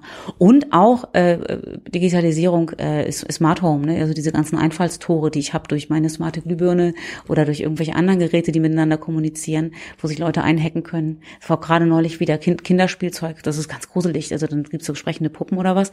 Und äh, die sind mit Bluetooth-Verbindung äh, verbunden und dann können da Leute von der Straße das Spielzeug im Kinderzimmer ansteuern und da Nachrichten äh, senden an, an die ins Haus. Also das ist schon unheimlich. Und da ist also da wird da werden wirklich zu wenig Prüfungen äh, gemacht. Ähm, und das es wird also wahnsinnig lax gehandhabt, obwohl man das, obwohl man das könnte. Auch ein Thema äh, ist meinetwegen mit, mit den Handys, wo ich das, äh, Smartphones, wo ich das habe, dass dass man so oft äh, nur so und so lange Updates bekommt und die dann faktisch äh, unbrauchbar werden oder Akkus, die irgendwie nur so und so lange halten. Das ist alles so dieses ganze Thema auch rundum, auch bei, bei diesen Sachen, diese geplante Obsoleszenz, also dass man eigentlich, dass die Unternehmen äh, ein Interesse daran haben, dass die Dinge möglichst kurz nur halten oder möglichst kurz genutzt werden können, damit man neu kaufen muss. Das sind auch alles, alles Themen, ja. Gab es irgendein Thema, wo du dich vorher gar nicht so gut auskanntest, aber dich jetzt durch deine Arbeit im Bundestag da, da eingearbeitet hast? Die Landwirtschaft, auf jeden Fall. Also da, ähm, ich wusste da über, Land, über Landwirtschaft, äh, bis ich hier war, relativ wenig, also was man halt so weiß. Hm. Und Massentierhaltung ist Mist und und äh, und Pestizide sind irgendwie doof. Das das wusste ich schon vorher. Aber wieder die äh, die Zusammenhänge sind und auch gerade so konkret bei Glyphosat, was was sind die Alternativen dazu? Was macht das eigentlich genau? Und wie sind auch die Zusammenhänge zwischen zwischen also Saatguthersteller ähm, ähm, Schweinezüchter, Schweinemester, Schlachthöfe, also das bei den Schweine zu bleiben und, und so weiter. Und wir sind auch, was auch, ähm, da bin ich aber noch dabei, mich da noch tiefer einzuarbeiten. Was sind überhaupt die rechtlichen Voraussetzungen? Stelle zu bauen, wie kann man da eigentlich, wie kann man das eigentlich verhindern? Das ist auf Kommunalebene findet das ja auch viel statt, dass da gegen Stelle protestiert wird und so weiter. Naja, jedenfalls alles rund um das Thema Landwirtschaft. Da hatte ich am Anfang, ähm, als ich anfing, noch nicht besonders viel Ahnung und ich glaube, das wird langsam. Ja. Ist der das Thema Wolf im Umwelt- und Naturschutzausschuss Thema oder auch bei euch wegen Schäfer, Landwirten? So? Ja, auch, auch bei uns, Schäfer, Landwirten, da bin ich aber tatsächlich nicht, nicht so sehr im Thema, dass ähm, ist meine Kollegin Kirsten Tackmann, die auch unsere agrarpolitische Sprecherin ist und da, ja, da. Also pro Wolf, Anti-Wolf? Ja, wir sind pro äh, pro Herdenschutz. Also nein, also tatsächlich. Also ich ich als ich als, als das würde das würde CDU mir jetzt aber auch sagen. Ja, ja gut, man kann, kann, kann sein. Also ich muss, also meine persönliche Meinung dazu, also ich als, als, als Tierschützerin, ich finde das nicht gut, wenn man, äh, wenn man jetzt sagen würde, man darf alle Wölfe abschießen, ähm, als, als sozusagen als erste Handlung, um, um da äh, einen Herdenschutz herzustellen. Weil ich weiß aber auch, dass die, die Schäfer ja schon viel länger und viel früher ein Problem hatten. Das heißt, man muss schon äh, dafür sorgen, dass ähm, die Schäfer in die finanzielle Lage versetzt werden oder die entsprechend fördern, dass sie ihre ihre Herden auch äh, sichern können und vor allen Dingen, das gilt ja für alle landwirtschaftlichen Produkte, brauchen die auch vernünftige Preise für das, was sie was sie verkaufen. Das heißt, das hat das hat wirklich mal eine von den, ich war vergessen, wer es war, von den Grünen gesagt, ähm, der Wolf ist so das Tropfen, der Tropfen, der das Fass zum Überlaufen bringt und wir müssen mal anfangen, uns mit dem Fass zu beschäftigen und nicht mit dem Tropfen. Das finde ich richtig. Ähm, und ja, und was das jetzt ganz konkret in Bezug auf den Wolf heißt. Ich habe das Gefühl, dass da auch ein bisschen Panikmache passiert. Also bin ja ja ah, ja ja ja ja tatsächlich. Das war auch in das war auch bei einer Debatte im Bundestag äh, oder im Plenum dazu so. Da hat die AfD irgendwas getönt von wegen so ja und da die Wölfe und die Kinder werden angefallen und die laufen da. Was würden da jetzt so Wolfsrudel durch die Straßen stromern und ständig die Kinder anfallen? Das ist ja einfach nicht der Fall. Du bist in einem Pro-Wolf-Format. Ja. Arten, Artenschutz über alles. Arten über alles. Also das, das, das finde ich. Für, für alle Arten. Auch Herdenschutz, klar. ja, nee, das finde find, find ich sympathisch. Ich muss ehrlich sagen, ich meine, ich, äh, ich finde das, ich meine, das, ich finde es eigentlich auch, ich finde es eigentlich schön, dass der Wolf wieder da ist. Ich finde das schön, dass Tiere sich ihren Weg zurückfinden zu uns. Und ähm, das sollte man äh, nicht dadurch beantworten, dass man dann sie alle abschießt. Das ist der falsche Weg. So, Thema Glyphosat, hast du gesagt, habt ihr da mit den Grünen genau die gleiche Meinung abschaffen, aufhören? Ja, also äh, Glyphosat-Ausstieg muss sein, ja. Von heute auf morgen? Naja, also es ist äh, von heute auf morgen wäre natürlich tatsächlich äh, ein, ein, ein Problem für viele Landwirte, weil die Landwirtschaft äh, darauf eingestellt ist, mit Glyphosat zu arbeiten, schon lange. Und man muss dann an, andere Möglichkeiten finden. Man muss mehr, mehr manuell äh, dann wieder ähm, jäten und oder wechselnde Fruchtfolgen oder was einführen. Das, aber da bin ich, wie gesagt, noch nicht so Expertin. Nur klar ist, ähm, also wenn ich jetzt sagen würde, ab morgen gibt's kein, also ab morgen gibt's kein Glyphosat mehr, würde das viele Landwirte und gerade die Kleinen, die das nicht abfangen können, würde das in große Schwierigkeiten bringen. Also das heißt, das ist, glaube ich, nicht, nicht der richtige Weg und ich glaube, das fordern die Grünen auch nicht. Also die wollen auch ein Ausstiegsszenario. Und äh, so ein Ausstiegsszenario, das äh, halten wir auch für richtig. Ähm, das heißt, es ist notwendig insgesamt äh, im, im Agrarbereich. Man muss ja gucken, wie, wie man fördert. Und aktuell wird halt vor, vorwiegend gefördert auf Fläche. Mhm. Das ist der falsche Weg. Man muss da fördern, wo, also man muss die nachhaltige Landwirtschaft fördern und subventionieren. Und das muss auch im Zusammenhang mit Glyphosat passieren. Ja.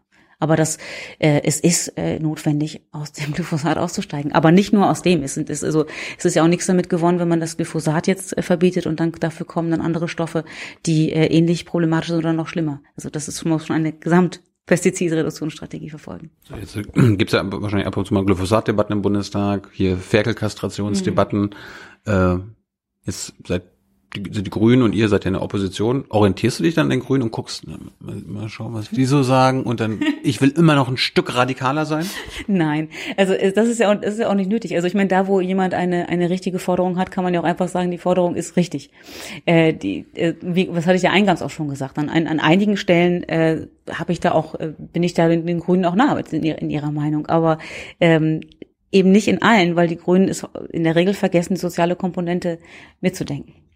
Und auch gerade in der, bei, bei dem Thema, also Thema Glyphosatausstieg, wie gesagt, das halte ich für richtig, aber es ist äh, wichtig, ähm, dass man die soziale Komponente auch in der Landwirtschaft dahingehend mitdenkt, dass man die nicht, nicht etwas macht, was dann im nächsten Moment dazu führt, dass die kleinen Betriebe, die wir eigentlich erhalten wollen und die man auch braucht für die, für die Vielfalt und für die Unabhängigkeit auch von diesen, von der Agrarindustrie, dass die dann im nächsten Moment kaputt gehen. Das darf nicht passieren. Also das muss immer mitgedacht werden. So, jetzt sollte eigentlich aber 1. Januar 2019 die Ferkelkastration Ja. nicht mehr betäubungslos stattfinden in Deutschland. Jetzt hat's die Bundesregierung natürlich äh, noch geschafft, das zwei Jahre zu verlängern, weil unsere armen Bauern es über Jahre nicht geschafft haben, sich darauf einzustellen. Welche Position hast du da vertreten? Ich bin der Meinung, dass das nicht hätte verlängert werden dürfen, weil es auch verfassungswidrig ist, das zu erlauben. Bist du generell gegen Kastration? Weil das sagen ja auch Tierschützer, es wäre an sich gar nicht nötig. Ja. Man könnte ja einfach nur äh, impfen.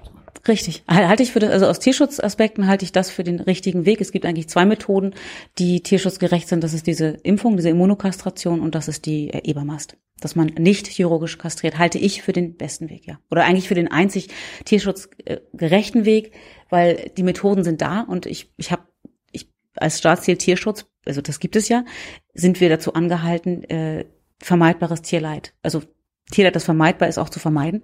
Und da es die Methoden gibt, nicht chirurgisch zu kastrieren, halte ich es für richtig, nicht chirurgisch zu kastrieren, ja. Du hast gerade gesagt, Tierschutz ist äh, ein Verfassungsauftrag und du hast in deiner Rede ja gesagt, äh, das Gesetz, was da, das Verlängerungsgesetz ist verfassungswidrig Ja. deshalb. Was tut ihr denn dagegen? Geht ihr jetzt vor das BVG?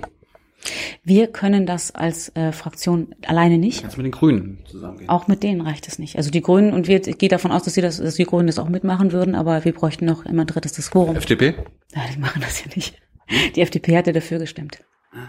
Ja. Also tatsächlich aus, aus, der, aus der Bundestagsfraktion können wir es leider nicht machen. Ich, wir hätten es uns wirklich gerne gemacht. Wir prüfen das auf Länderebene, ob das möglich ist. Weil Bodo Ramelow in Thüringen irgendwie regiert. Das prüft, prüfen wir gerade, ja. Ist das, ist das ein Gesetz, wo der Bundesrat zustimmen muss? Nee, also der Bundesrat muss da nicht zustimmen. Die müssen das, also die haben das ja zur Kenntnis genommen und auch nicht mit Wohlwollen. Leider.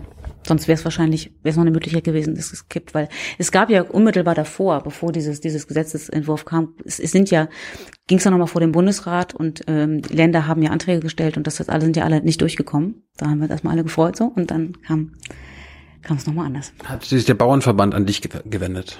Mit einem Standardschreiben, ja. Ich glaube, da haben wir alle bekommen, ja. Hast du äh, in einigen politischen Bereichen in der Haltung radikale Ideen? Wo, wo bist du radikal? Ich denke ähm, tatsächlich bei ähm, beim Thema Tierhaltung. Da bin ich vielleicht äh, radikaler auch als manche meiner, meiner Fraktionskolleginnen. Ich hätte jetzt gedacht, so als Linke kommt jetzt erstmal soziale Radikalität. Ja, ja, Mist, ne? Jetzt habe ich die Tiere zu. Ja, aber klar. Nein, also ich, ich, ich bin ja noch am Alles Aufzählen. Lebewesen. Ja. Ja, nein, also aber tatsächlich, also es ist ähm, der Tierschutz ist mir ist mir nicht deswegen so wichtig, nicht weil mir die Tiere wichtiger sind als die Menschen, sondern äh, weil es darum geht, äh, Geschöpfe zu schützen, die die sich selber auch nicht schützen können. Und das sagt ja auch was über eine Gesellschaft, wie man wie man diejenigen behandelt, die sich nicht selber schützen können. Und äh, dann ich meine, der nächste ist, natürlich auch zu sagen, naja, wie behandeln wir auch die, die, die Schwächsten der Gesellschaft, die sozial Schwächsten und so weiter. Ich habe gerade heute, kleiner Sprung, ich habe gerade heute was äh, zum Thema Stromsperren gemacht. Das ist auch ein Verbraucherschutzthema. Das ist, äh, da versuche ich jetzt gerade, ähm, das ein bisschen ähm, zu verbreiten über meine, meine ähm, sozialen Kanäle. Weil da geht's auch darum, ich meine, es, es sind ähm, im Schnitt sind das 100 Haushalte am Tag in Deutschland, denen der Strom abgedreht wird, weil sie eine Rechnung nicht bezahlen können. Das finde ich echt viel. Und das ist ja so ein enormer Einschnitt. Ich meine, ich habe kein Licht mehr offensichtlich. Ich habe in den meisten Fällen keine Heizung mehr, kein Warmwasser mehr. Ich, kein Kühlschrank geht nicht mehr, Waschmaschine geht nichts, nichts geht mehr. Man ist von jetzt auf gleich in einer in einer, in einer Wohnsituation, die menschenunwürdig ist. Man hat keine Teilhabe mehr an gar nichts. Und das ist möglich wegen ein bisschen Geld. 100 Euro reichen schon. 100 Euro Rückstand bei einem Energieunternehmen. Aber Strom gehört zur Grundversorgung Ja. eines Menschen. Warum ist das, warum ist das legal, das trotzdem zu machen? Ja, die Gesetze geben das so her. Also es gibt, es gibt die Möglichkeit, die Stromunternehmen können bei, ab einem Rückstand von 100 Euro Stromsperre androhen und durchsetzen. 100 Euro reichen. Ihr wollt das auf 1000 anheben? Nee, wir wollen, dass das verboten wird. Es ist überhaupt nicht einzusehen. Also es, Dann können, können ja manche Leute sagen, ich bezahle gar keine Stromrechnung mehr. Wird, mir- wird mir eh nie abgestellt. nee, wir- ja, es wird nicht abgestellt, aber die Rechnung wächst ja. Wäre ja Quatsch. Ich meine, wer würde denn, wenn er das Geld hat, einfach aus Spaß den Strom nicht bezahlen, wenn er weiß, dass ich dann Mahngebühren habe, Zinsen, Prozesskosten. Ich meine, das, das macht man ja nicht, ist ja Blödsinn. Warum sollte man das tun? Natürlich kann man jetzt mal drüber nachdenken, ob man sagt, okay, es muss vielleicht äh, jetzt keine unbegrenzte Dauerstarkstromleitung permanent da sein, aber dass man sagt, eine Mindestmenge Strom ist einfach ein, ein, ein Mindestbedarf muss immer gedeckt sein. Das darf nicht gekappt werden. Punkt. Weil es, es geht, es geht da um für die Energiekonzerne sind das doch ein paar Groschen 50. Die, äh, die können das verkraften. Es ist, da geht, es ja nicht plötzlich um eine Existenz. Auf der anderen Seite äh, bekommen die, die, die, die Großkonzerne kriegen da Rabatte und alles Mögliche. Ähm, und diejenigen, die am wenigsten haben, haben auf die teuersten Tarife, weil es auch keine Sozialtarife gibt. Das bräuchten wir auch. Also es ist, es ist für mich, aber das, das wollte ich sagen, es ist für mich grundsätzlich einfach nicht einzusehen, dass es in unserer Gesellschaft, Deutschland, eines der reichsten Länder der Welt, dass es da möglich ist, dass jemandem wegen einem Rückstand beim Energiekonzern 100 Euro oder auch 1000, ist mir eigentlich egal, dass denen der Strom abgestellt wird. Das geht nicht. Es, ist ein, es gibt ein, genau wie Wasser und genau wie Obdach, es ist ein Grundrecht, dass jeder Mensch hat ein Recht auf ein menschenwürdiges Leben und dazu gehört das eben auch. Und das ist, was ich, was ich gerade meinte. Also das, ähm, die Stromsperren, das betrifft ja nicht jeden. Ich habe noch nie eine erlebt, wenn du schon mal eine erlebt hast. Ähm, das sind immer 100, 100 Leute am, oder 100 Haushalte pro Tag, das ist jetzt nicht wenig, aber es ist ja ein, ein geringer Prozentsatz, den das betrifft. Aber sowas zeigt ja auch, wie gehe ich mit Menschen um? Was, was, was ist in unserer Gesellschaft eigentlich möglich? Und ich finde, das sollte einfach nicht möglich sein. Und ich glaube, wenn das nicht möglich ist, dann hat das eine positive Ausstrahlungswirkung in die Gesellschaft insgesamt, was, was, was ein Gefühl von, von Sicherheit und Solidarität angeht. Deswegen finde ich das, finde ich das wichtig. Wir waren bei radikalen Ideen, ja. radikalen linken Ideen. Wo, wo, ja. wo, ist, wo bist linksradikal? ähm, ich bin, also vielleicht war das gerade auch schon schon schon eine äh, Stromsperren ganz ganz verbieten ist es nicht äh, nicht nicht die Mainstream-Forderung. Ähm, ich bin, äh, ja, was, was heißt eigentlich, also ganz ehrlich, was heißt eigentlich linksradikal?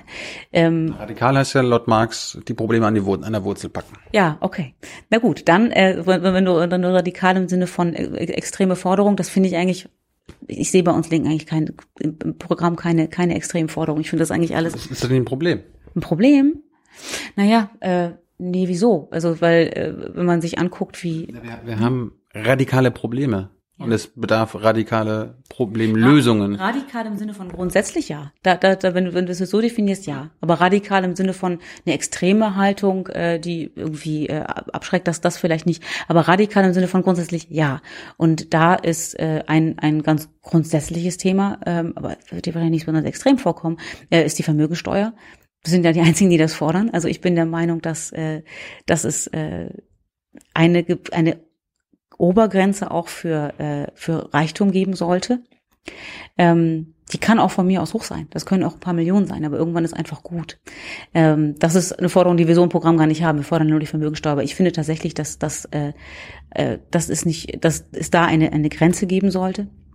Ich bin der Meinung, dass es eine, also ein, ein Rechtsanspruch geben sollte auf beste Gesundheitsversorgung für alle. Also dass es, dass es sowas überhaupt nicht geben sollte, dass Menschen schlechter versorgt werden, weil sie nicht genug Geld haben, was wie es aktuell ist. Das finde ich halt äh, ganz grundsätzlich. Und da ist man insgesamt immer wieder bei, bei, bei dem Thema bei dem Thema äh, Menschenwürde. Also ein menschenwürdiges Leben für alle. Und dazu gehört halt Gesundheitsversorgung, dazu gehört berufliche Perspektive der Person, Ausbildung. Ausbildung darf nichts kosten, niemals. Es müssen auch, auch Ausbildungsmittel müssen frei sein. Alle müssen das frei zur Verfügung haben. In anderen Ländern geht das ja auch. Und ähm, genau, Ausbildung, Teilhabe. Ist, ich bin der Meinung, auch Berufsperspektive ist, ist äh, auch nach wie vor immer noch schwierig. Wir haben immer noch ein großes Problem Migrantinnen und Migranten haben, haben teilweise ein Problem, äh, durchzukommen. Ich habe Frauen haben oft ein Problem, äh, Arbeitsplätze zu bekommen, auch gerade wenn man im sogenannten gebärfähigen Alter ist. Das sind, das sind ja so, so Situationen, auch das, das Beruf und also Kinder und Karriere, dass das irgendwie äh, bei uns immer noch überhaupt nicht gut zusammengeht. Das finde ich ganz grundsätzlich nicht in Ordnung. Aber vereinfacht gesagt, also der, der Grundsatz muss der sein, Wohlstand muss vernünftig verteilt werden. Der muss so verteilt werden, dass die Mehrheit der Bevölkerung davon vernünftig profitiert. Aber du bist ja Antikapitalistin. Du musst ja. da, du musst da quasi systematische, radikale Ideen haben, was anders sein muss. Und Vermögensteuer, das ist jetzt schön und gut. Gab's ja sogar schon mal. Ja, aber du, aber schon mal, ja. das, also, die funktioniert auch im Kapitalismus. Du willst ja den überwinden. Also, da musst du ja irgendwie radikale Konzepte haben oder Ideen. Naja, was, was bedeutet denn, äh, naja, also okay, das ist jetzt eine dogmatische Frage zwischen der Frage, ist das jetzt ein, äh, ein, ein gezügelter Kapitalismus oder ist das schon Sozialismus? So, das ist ja im Grunde so die, die, die, die, die, die Trennlinie. Ähm, ich bin der Meinung, wenn, wenn Schlüsselindustrien und Schlüssel, nein, Schlüsselindustrien, Schlüsselversorgung, das ist eigentlich der richtige Punkt. Also sozusagen alles, was für die Versorgung äh, notwendig ist. Das ist Transport, das ist Wohnen, das ist Wasserversorgung, Stromversorgung. Ähm, Gesundheitsversorgung. Das sind alles Dinge, die unbedingt in staatliche Hand müssen. Oder zumindest bei dem Wohnen deutlich mehr. Ich will jetzt nicht sagen, privat vermieten geht gar nicht, aber beim Wohnen deutlich mehr. Das ist, finde ich, äh, ganz zentral. Und das Zweite ist, dass ähm, ich bin nicht dagegen, dass, dass also, wenn man jetzt Antikapitalismus so versteht, dass man sagt, es darf, es darf keine wirtschaftliche Entwicklung mehr geben oder was, das, das nicht, sondern Wirtschaft ist ja auch notwendig. Es ist, ist ja auch ein wichtiger, wichtiger Motor, aber eben nicht unbeschränkt.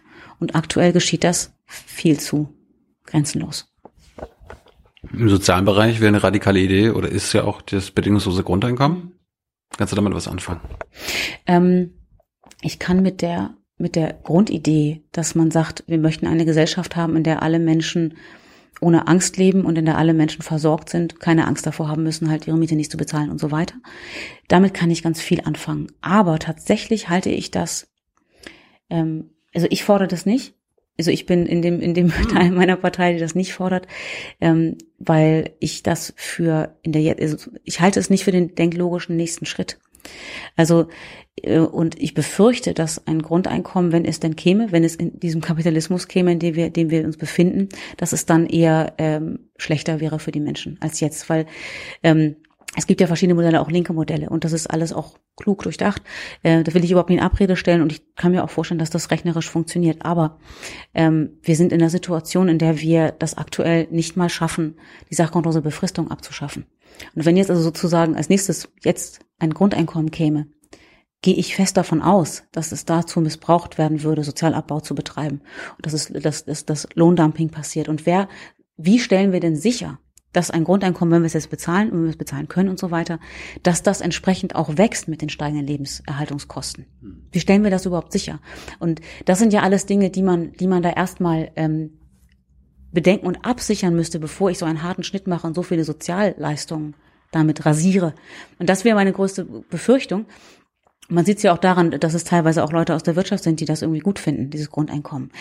Aber der zweite Gedanke ist tatsächlich, dass ich es eigentlich also wichtiger fände zu sagen, man muss Arbeit aufwerten und man muss sozial wichtige Arbeit auch aufwerten. Und ich fände es eigentlich eine bessere Idee zu sagen, ähm, alle, also jede sozial wichtige Arbeit wird auch bezahlt. Sei das jetzt Pflegezeiten, Kindererziehungszeiten oder einfach, dass man sagt, wenn es wirklich so kommt, dass, dass irgendwann wir in einer noch mehr digitalisierten Welt leben und äh, und einige Berufe wegfallen und plötzlich die Leute nicht mehr äh, keine Arbeit mehr haben irgendwie, weil die Wirtschaft das alles alleine macht. Ich glaube das nicht, dass das nächstes passiert, aber selbst wenn, dann gibt es ja sozial wichtige Beschäftigungen, die es immer geben wird, indem man sozial miteinander interagiert und sich unterstützt. Alle möglichen Dinge, die jetzt ehrenamtlich stattfinden, könnten ja auch einfach entsprechend gefördert und bezahlt werden. Das finde ich eigentlich besser, als zu sagen, die Leute sitzen, bleiben zu, sind zu Hause und werden mit was abgespeist. Ich finde es besser, dass man da versucht äh, zu integrieren und, und Arbeit aufzuwerten, weil Arbeit ist auch eine, ist ja auch eine schöne sinnstiftende Sache.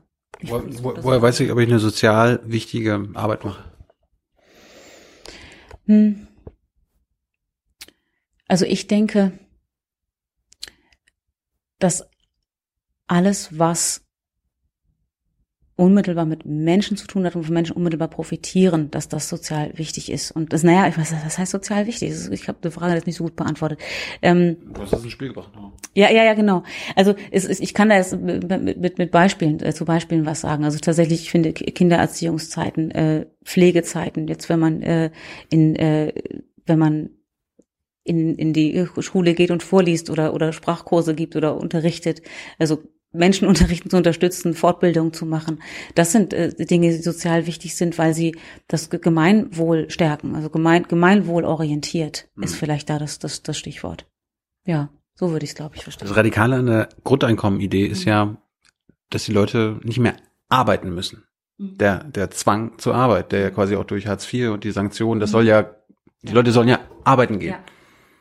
Ist, ist das nicht Gedanke, der, der es wert ist, gerade angesichts der Herausforderungen, der Probleme in der Zukunft, Digitalisierung, Automatisierung, es wird nicht mehr genug Jobs geben. Also die Leute müssen ja irgendwie versorgt werden. Die können ja nicht alle, wir können ja nicht quasi auf Hartz IV. irgendwie- Naja, also erstens, ähm, was die Linke ja unstreitig fordert, ist Sie wollen die Sanktionen abschaffen. klar. sanktionsfreie Mindestsicherung. Das heißt, äh, Zwang zur Arbeit gibt es dann auch nicht mehr. Alle, alle, die den Bedarf haben, also die jetzt nicht Vermögen haben, sondern die den Bedarf haben, sind abgesichert, ohne gezwungen zu werden, arbeiten zu gehen. Das ist ja das, was die Linke fordert. Das kommt dem ja schon mal, finde ich, ziemlich nah. Die Frage ist, was brauche ich denn darüber hinaus eigentlich noch? Das heißt, Menschen, die jetzt Vermögen haben, sollen trotzdem monatlich was kriegen, ohne den Bedarf zu haben oder, oder was. Also wenn ich jetzt sage, Bekommen ja Kinder, Leute Kinder, bekommen ja Kindergeld auch. Ohne Bedarf zu haben. Egal, ob du jetzt reich oder arm bist, du bekommst ja Kindergeld. Hm, Ja, das, das, das stimmt. Ähm, bekommt man, ja, das ist recht, das bekommt man Kindergeld, das ist eigentlich ein äh, gutes Gegenbeispiel, aber äh, nichtsdestotrotz, Du bist ein Mensch und bekommst dein BGE. Das, wär- das ist das Konzept. ich weiß, Hm. das ist, das ist das Konzept. Aber dass Menschen äh, das BGE bekommen, ohne ähm, den Bedarf danach zu haben, weil sie- wo sie Vermögen haben, ist für mich ehrlich gesagt nicht so ganz einzusehen. Warum findest du das gut? Sag mal. Ich, ich wollte es abfragen, weil, bei, weil bei den Linken, Katja Kipping ist ja auch eher so, die findet das gar nicht schlecht. Ihr wollt das ja innerparteilich auch diskutieren. Also es, es, es, es sind, sind ja Sarah hängt an der Arbeit. Es sind, es sind ja zwei, zwei, zwei Fragen. Die eine Frage ist ja, ist das ein grundsätzliches Konzept vielleicht für eine Zukunft denkbar? Da ich bin, bin ich auch noch nicht so ganz eins, also so richtig, so richtig damit anfreunden kann ich, kann ich mich vielleicht nicht wegen dem, was ich gerade gesagt Ein habe. radikales Konzept, wo man sich auch von anderen Parteien unterscheidet. Ja, ich finde, wir unterscheiden uns schon genug von anderen Parteien. Ähm, wir sind ja die einzige linke Kraft im Bundestag. So, so, äh, so müssen wir doch nicht äh, uns noch was ausdenken, um extra radikal zu sein. Aber das Zweite, was ich sagen wollte, und die zweite Frage ist doch die, ist das, ist das die unmittelbar, ist das sozusagen eine Forderung, die wir jetzt zu diesem Zeitpunkt erheben? Ist das unser nächster Schritt? Ist das das nächste, was passieren sollte? Und ich finde, da müssen ganz viele Dinge in jedem Fall vorher passieren, um, wenn man das dann irgendwann möchte.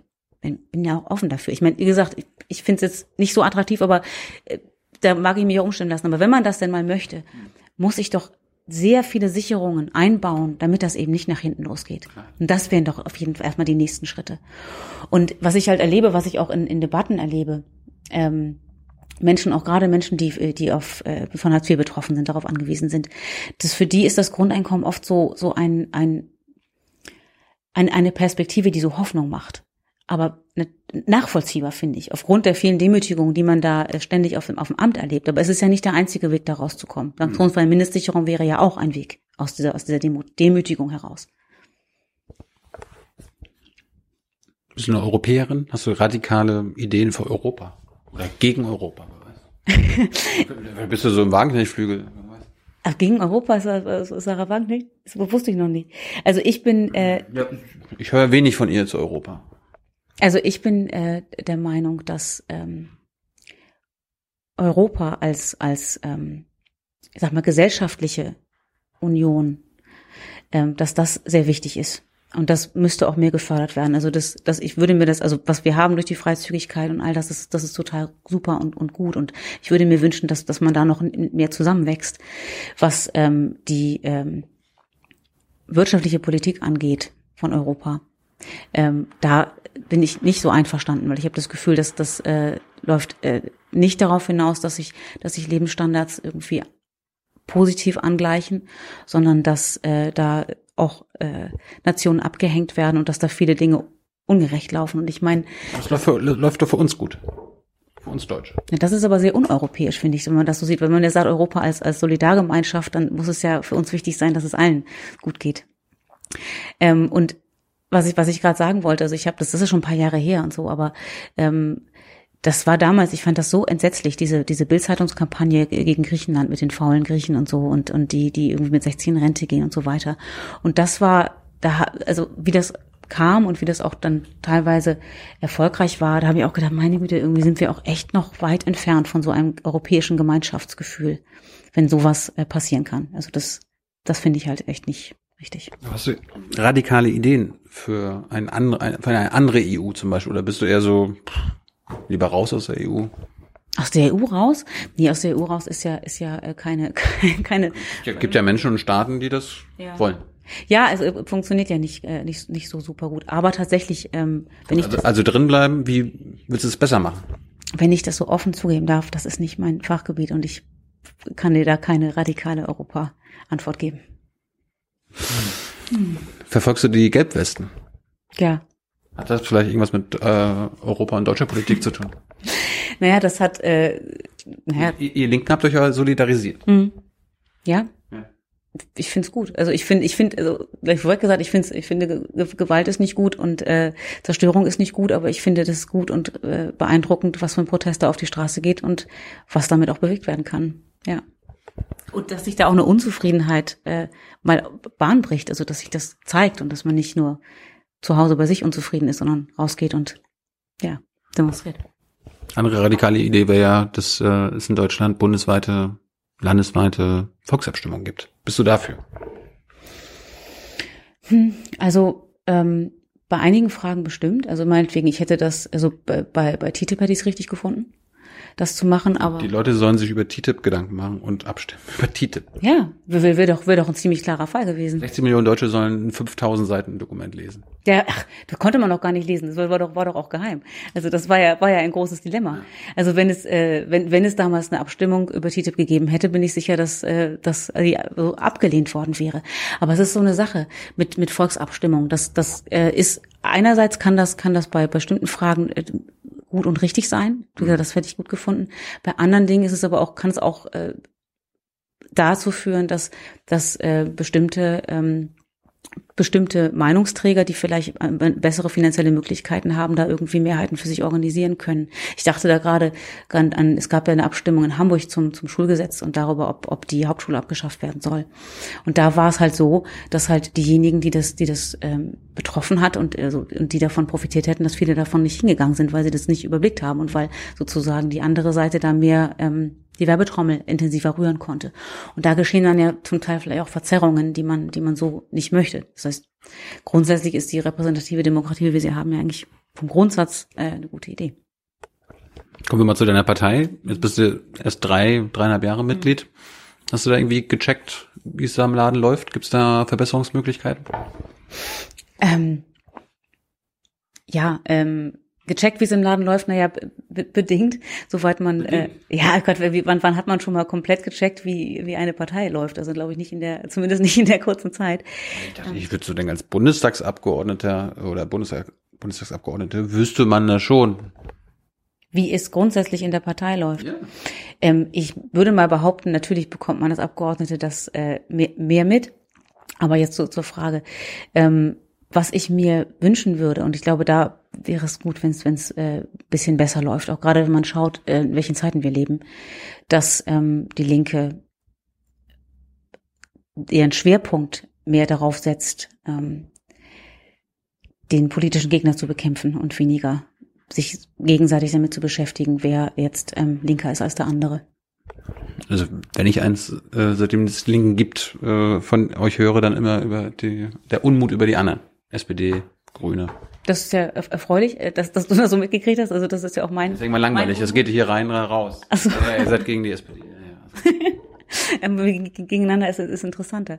Naja, also, ähm, aber tats- tatsächlich ist es, äh, ist es so, dass, dass ich das schon merke, dass wir in einigen Debatten ähm, dann ich möchte nicht, nicht, dass es falsch, dass es missverständlich ist. Natürlich sind inhaltliche Debatten wichtig und das macht uns ja auch aus und wir sind ja auch eine pluralistische Partei und das ist ja irgendwie auch gerade super bei uns, dass, dass wir so viele intensive Debatten haben.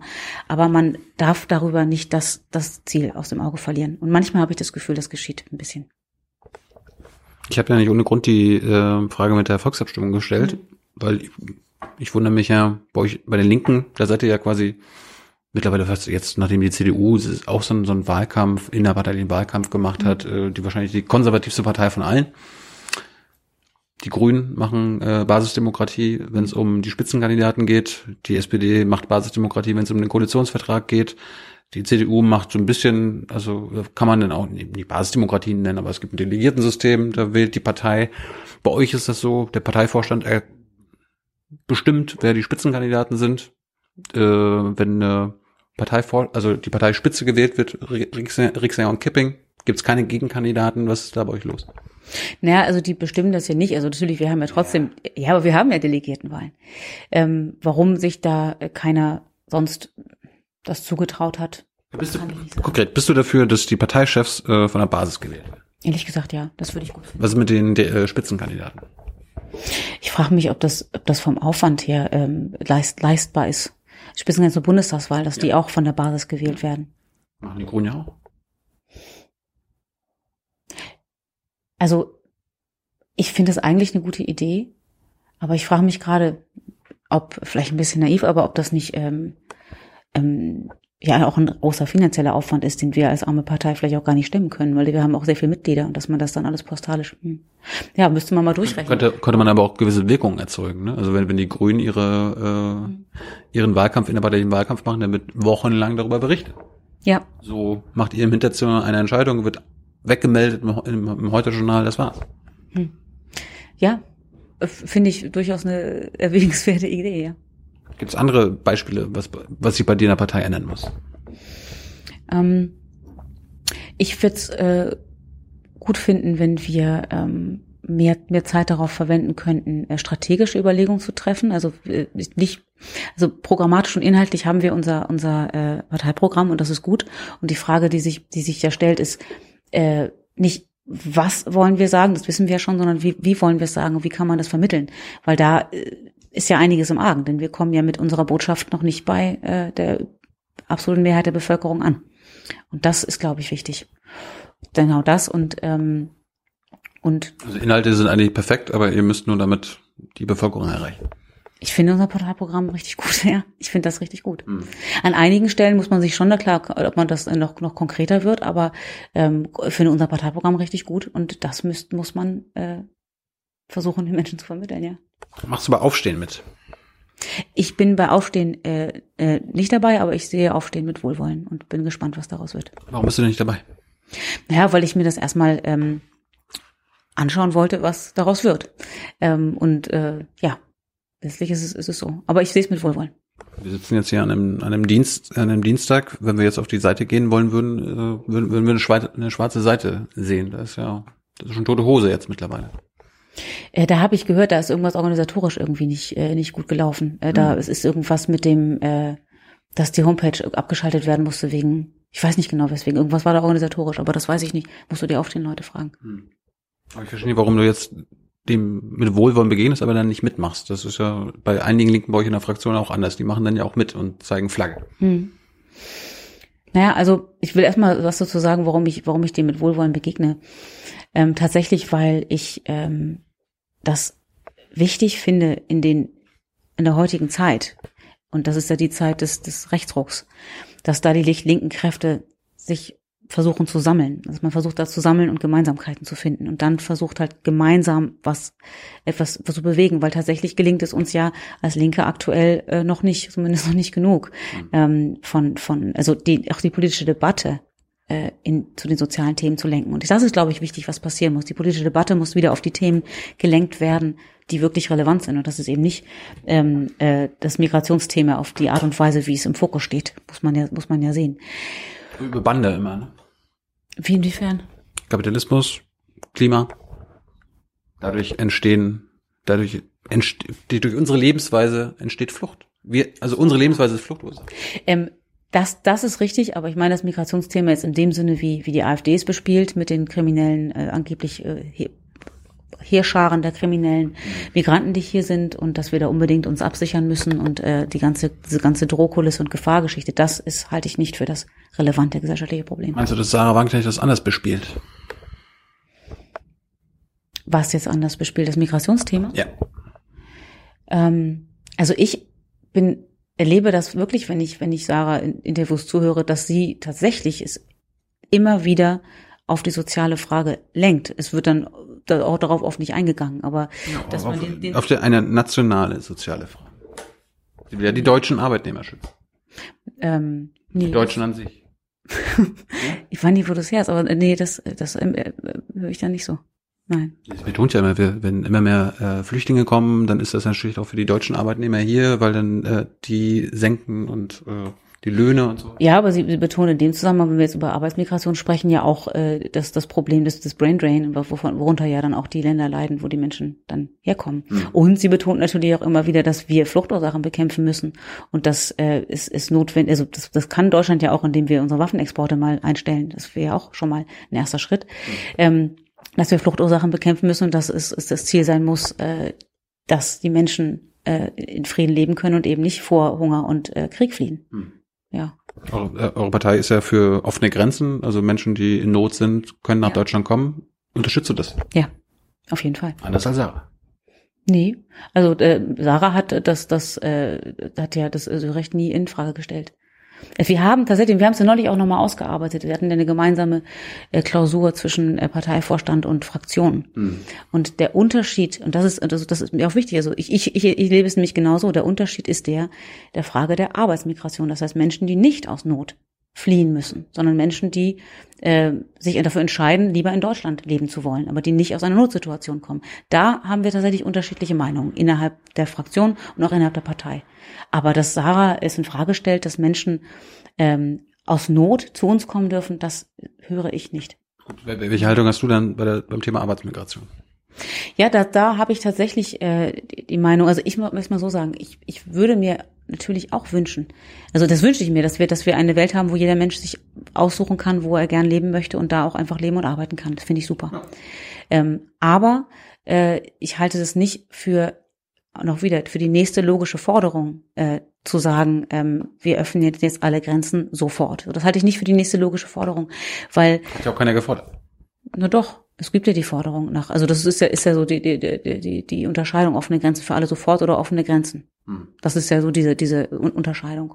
Und als Forderung, als, als nächsten Schritt sozusagen morgen halte ich das nicht für ähm, realistisch und auch nicht für klug, weil wir auch nach wie vor in diesem Kapitalismus leben. Und ähm, die Befürchtung ist ja tatsächlich auch die, dass ähm, durch durch ähm, dass durch Arbeitsmigration hier ähm, also dass es für die Menschen, die herkommen, eine schlechte Situation ist, aber dass auch hier entsprechend äh, dann dann Druck äh, ausgeübt werden kann auf die Arbeitnehmer und Arbeitnehmer hier. Also dass es für beide Seiten eigentlich ja was Schlechtes ist. Und wenn man meinetwegen solche Sachen macht, wie es, ähm, dass man sagt, man, man, man koppelt jetzt Aufenthaltsmöglichkeiten, wieso koppelt man an Arbeitsverträge und sowas? Das sind ja alles so Ideen für, für so Arbeitsmigration. Das ist halt total kritisch, weil dann habe ich ja im Grunde genommen Menschen hier, die, die wissen, dass wenn ich ähm, meine Arbeit nicht mehr habe, dann verliere ich meine Aufenthaltsmöglichkeit der dann, die stehen nicht auf und, und, und streiken für ihre Rechte. Ist doch klar. Wie soll denn das gehen? Und das ist einfach, das ist eine Situation, die man durch gute Arbeitsschutzregelungen vermeiden muss. Also Arbeitnehmerschutzregelungen, nicht Arbeitssicherheit. Das vielleicht auch.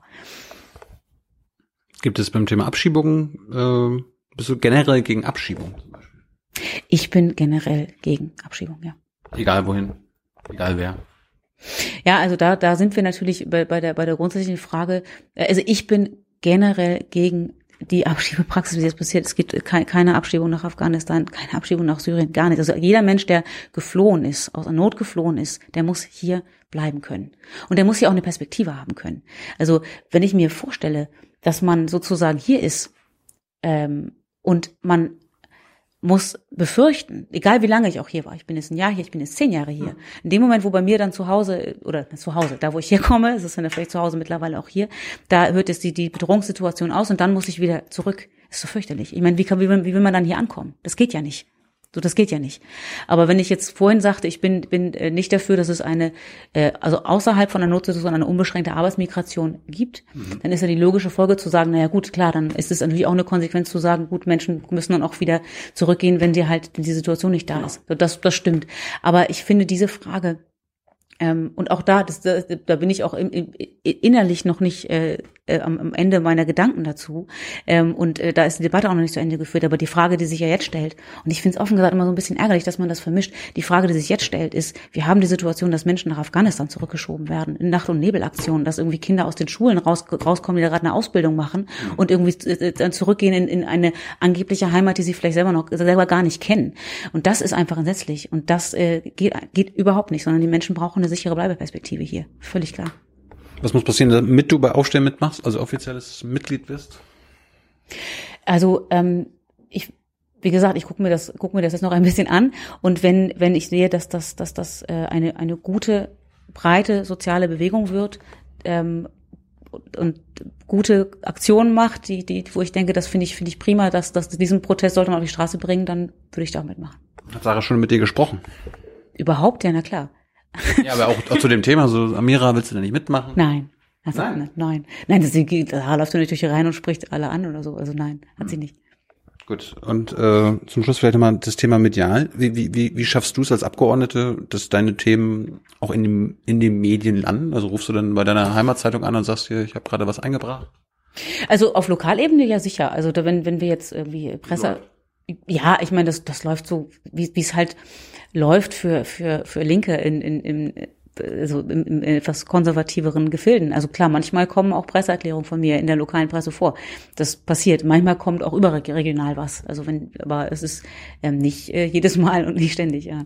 Fühlst du dich benachteiligt, weil du quasi eine linke Politikerin bist in deinem Wahlkreis zum Beispiel, durch die Medien? Ja, also ich habe äh, schon den Eindruck, dass, dass, dass die Linke äh, vielleicht proportional im Verhältnis zu dem, was wir machen, äh, nicht repräsentativ oft vorkommt in den, in den Zeitungen. Das, das den Eindruck habe ich schon, ja. Wie kommt es? Wie kommt es? Ja. Naja, also ähm, das sind, äh, denke ich mal, teilweise auch einfach äh, Vorbehalte gegen gegen die Linke. Ich gucke jetzt ruhig mal so ein bisschen in, in unseren Wahlkreis. Wie gesagt, das ist, ähm, da hat schon auch unsere unsere Stadtratsfassung macht da schon seit vielen Jahren gute Arbeit und die, die brechen das so langsam ein bisschen auf. Aber ähm, das sind dann auch klar die typischen Pauschalvorbehalte gegen die Linken. Ja, war die Sozialisten da, wollen wir nicht. Ja. Und auf, auf Bundesebene, äh, wie oft bist du so im Fernsehen, wie, viel- wie oft bist du eingeladen von den Talkshows und so? Noch gar nicht. Denn ich war noch in keiner, ich bin auch noch nicht eingeladen worden. Im Fernsehen war ich, war ich so, äh, nee, ich war noch nie in einer Fernsehtalkshow. Nein, war ich noch nicht. Wünscht man sich das? Ja, schon. Also äh, klar, wenn, wenn man jetzt, äh, wenn da Themen debattiert werden, zu denen ich gern was sagen würde, dann denke ich manchmal schon, ja, das würde ich gerne sagen jetzt. Wel- Welches Thema sollte Anne Will dann am Sonntag ähm, diskutieren, damit, wo sie dich einladen müsste? Naja, also das, das wäre natürlich dann, äh, wenn dann schon mein, meine, was aus meinen Fachbereichen hier. such dir Ne? eins aus. Ich darf mir eins aussuchen. Anne, Anne guckt den Kram nämlich. Dann würde ich gerne zum Thema Stromsperren mit Anne Will sprechen. Das ist, glaube ich, zu speziell. Zu speziell? Ja, da würde Anne sagen, das betrifft ja eh nur 100 am Tag, 35.000 im Jahr. Gib mir mal was, wo 350.000 oder dreieinhalb Millionen oder 35 Millionen Leute betroffen sind. Dann könnten wir vielleicht über, wenn es allgemeiner dann über die Zukunft der Landwirtschaft sprechen. Und wie wir das wollen. Hm. Wollen wir eine soziale, sozial-ökologische Wende oder nicht? Wie informierst du dich andersrum? Also welche Medien konsumierst du? Naja, also das, was ich denke mal, das, das was, was, äh, was üblich ist. Ich gucke, gucke mir die äh, unsere Lokalzeitung an. Ich gucke äh, die Online-Angebote von den Nachrichtendiensten. Ich habe auch ähm, klar, ich bin, ich habe ja auch ein Team, die, die, die für mich arbeiten und die sind da auch dabei und äh, und äh, informieren mich über tagesaktuelle Themen. Ich glaube, wie jeder das macht. Welche Rolle spielt Social Media für dich und deine Arbeit? Naja, das hat ja eine, äh, eine, eine große Rolle. Ich bin, ähm, ich bin auf den, jetzt seit kurzem auch auf Twitter, da muss ich irgendwie ein bisschen warm mit werden, ähm, äh, und auf Instagram auch seit kurzem, Facebook bin ich schon ein bisschen länger. Das sich so unfreiwillig an. ne? Amira, mach doch mal, mach doch mal. Ja, es ist, also, es ist, ich finde, das hat alles, hat das alles Du bist vor. in den Bundestag gekommen, ohne Instagram und einen Twitter-Kanal gehabt zu haben. Ja. Aber Facebook hatte ich schon. Immerhin. Ja, immerhin. Ich habe ich hab mir damals damals Facebook an, äh, angeschafft, äh, als ich für die Landesliste kandidiert habe. Vorher hatte ich das auch nicht. Und es ist einerseits ist es ist es äh, schon ja auch eine, eine neue Möglichkeit, sich zu informieren und Meinung zu erfahren. Aber bei, es ist halt immer auch diese diese Filterblasen äh, die da bei Facebook und bei ja bei allen dreien eigentlich eigentlich besteht. Hm. Bist du ein Fan? Wahrscheinlich, ne? Ohne Social Media gäbe es, glaube ich, uns Richtig. nicht. Ne? Deswegen ist das, äh, ist das ja, na klar, ohne das war eine dusselige Frage. Ähm, ja, na klar. Also insofern ist das, ist das gibt, äh, es gibt neu, neue Möglichkeiten auch durch euer super Format. Aber ähm, äh, es hat halt auch, äh, es hat halt auch äh, einige Nachteile. Wie viele Fans hast du? Fans? Ja. Auf Facebook? Oh, ähm, ich weiß, ich habe Leute, die meiner Seite folgen. Ja, das Ich glaube, ja. das. ach so, Entschuldigung. Follower. Ja, Follower. Okay, das hätte ich jetzt verstanden. Ähm, ich glaube 1400 ist nicht so furchtbar viel. Hast du dir noch was vorgenommen? Äh, letzte Frage. Für die nächsten drei Jahre, was willst du unbedingt erreichen? Ganz konkret in den nächsten drei Jahren? Ja. Oh Gott, müsste ich jetzt eigentlich was Cooles parat Du bist ja, du bist ja nur drei Jahre hier, oder? Ja, ich hoffe doch. naja, gut, man weiß ja nie, wie sich, wie sich das entwickelt. Äh, wenn, ähm, wenn das so bleibt wie jetzt, dann bin ich ja noch drei Jahre hier. Das stimmt. Tatsächlich ähm, ist es so, dass, dass ich ähm, mir ja, weil wir in der Opposition sind, jetzt nicht konkret, also realistischerweise vornehmen kann, dass wir mit einem Antrag durchdringen. Du glaubst nicht, dass du irgendwo mal zustimmen könntest? Oder, Ich äh, äh, doch, ich stimme, stimme ja häufiger mal zu, aber dass, äh, dass äh, die Linke mit einem Antrag durchdringt, das wird nicht passieren. Das muss man realistisch sehen. In der, also das habe ich noch nicht erlebt und ich glaube, dass das geschieht an, in absehbarer Zeit nicht, zumindest eben nicht da, wo wir ähm, äh, von dem abweichen, was äh, die Regierung möchte. Und ähm, dafür bräuchte es ja einen Antrag von uns, wenn, wenn wir dem zustimmen, was die Regierung möchte, was ja auch mal passiert, da bräuchten wir ja keinen eigenen Antrag. Also mir ist ähm, mir ist wirklich wichtig, dass dass also bei den beiden in den beiden Bereichen beim Verbraucherschutz ist äh, mir das Thema Lebensmittelkennzeichnung und Lebensmittel also Lebensmitteltransparenz Kennzeichnung das finde ich wichtig. Auch das Thema ähm, also in dem Zusammenhang was die Rezepturen angeht. Ähm, mir ist wichtig dass äh, das wird kein Antrag sein, der durchkommt, aber dass, dass, dass der Umstand, da haben wir noch gar nicht gesprochen, dass ähm, gesunde Ernährung halt immer mehr vom Geldbeutel abhängt und dass es immer mehr Menschen gibt, die sich gutes Essen nicht leisten können. Dafür, deswegen auch früher sterben. Das ist, es gibt es Er- Erhebungen darüber. Das ist ein Unterschied von, also Menschen, am, die in Deutschland am Existenzminimum leben, sterben im Durchschnitt zehn Jahre früher. Und auch unter anderem auch wegen der, wegen der schlechteren Ernährung. Dass das ähm, stärker auch in die öffentliche Debatte kommt, das äh, wäre mir wichtig. Und dann äh, auch ein bisschen allgemein gesagt, das Thema äh, sozial-ökologischer Umbau, dass das notwendig ist, dass das mehr in die öffentliche Debatte kommt. Das wäre mein Ziel und das würde ich mich freuen, wenn ich das in den äh, äh, dieser Zeit äh, erreichen kann. Hey Leute, Jung und Naiv gibt es ja nur durch eure Unterstützung. Ihr könnt uns per PayPal unterstützen oder per Banküberweisung, wie ihr wollt. Ab 20 Euro werdet ihr Produzenten im Abspann einer jeden Folge und einer jeden Regierungspressekonferenz. Danke vorab. ich schenke euch eine Parole. Ein Kilo Äpfel muss billiger sein als ein Burger. Schön. Ja, gefällt mir. Hast du, hast, hast du, hast du irgendwo schon mal mit der Regierung gestimmt? Also hast du irgendwo was, äh, wo, wo hast du zugestimmt, was am Ende auch jetzt Gesetz ist? Ich habe schon mal mit der Regierung gestimmt. Ja, ich muss gerade mal überlegen.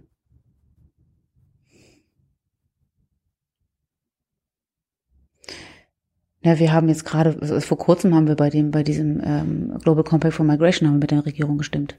Zum Beispiel. Aber nicht alle. Sarah, Sarah wieder nicht, du? Wieso? Die Linke hat geschlossen abgestimmt. Ja, aber in der Fraktion äh, hat Sarah ja verloren, die Fraktionsabstimmung. Ja, aber da ging es ja auch nicht. Da ging es ja um eine, also es, das war so, da, da ging es um einen konkreten Antrag von uns und da ging es um eine Formulierung, die die umstritten war. Und da hat es tatsächlich äh, eine Mehrheit für die gegeben, für die Sarah äh, nicht gestimmt hatte, aber Sarah hat auch dazu gestimmt, ja. Aber gab es jetzt irgendwie ein Thema, wo du mitgestimmt hast bei der Regierung? Das interessiert mich noch.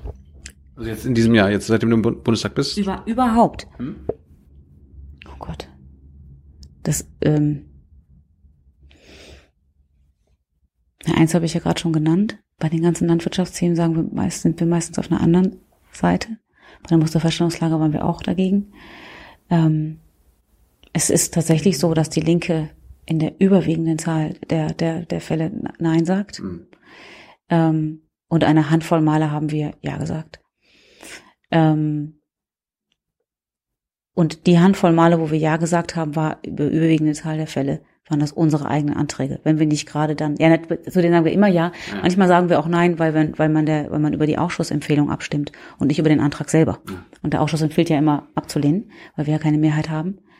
Ähm, ja, und deswegen müsste ich da nochmal, noch mal bei Abgeordnetenwort von Abstimmverhalten angucken und äh, nachschauen, was, äh, bei welcher, ja, aber es, fällt schon auf, das waren, das können nicht viele Fragen gewesen sein, sonst hätte ich ein paar präsent, ja. Und da habe ich gedacht, wenn es nicht so viele sind, dann weißt du Dann sofort, weiß man die Wort, ja. Ja. Es war jedenfalls, es war nichts in, in meinen, in meinen, es war nicht. Oh, ist das schon abgestimmt worden? Ich weiß, dass wir, dass wir ein Thema hatten in, in, meinem, in meinem Ausschuss zur, ähm, zur afrikanischen Schweinepest. Dazu habe ich auch geredet und da stimmen wir dem, dem Vorschlag zu. Ich bin aber ehrlich gesagt, nee, das ist noch nicht in der zweiten Abstimmung gewesen. Nee, also auch leider, nein, weiß kein Beispiel. Du hast ja noch drei Jahre Zeit. Ja, vielleicht findet man noch was, ja. Amira, wir äh, sehen uns vielleicht am Ende deiner Legislaturperiode mal wieder. Oder äh, gucken wir mal zurück, was du in den vier Jahren erlebt hast. und äh, solange noch toi toi toi hier. Danke. Dankeschön. Ciao. Ciao.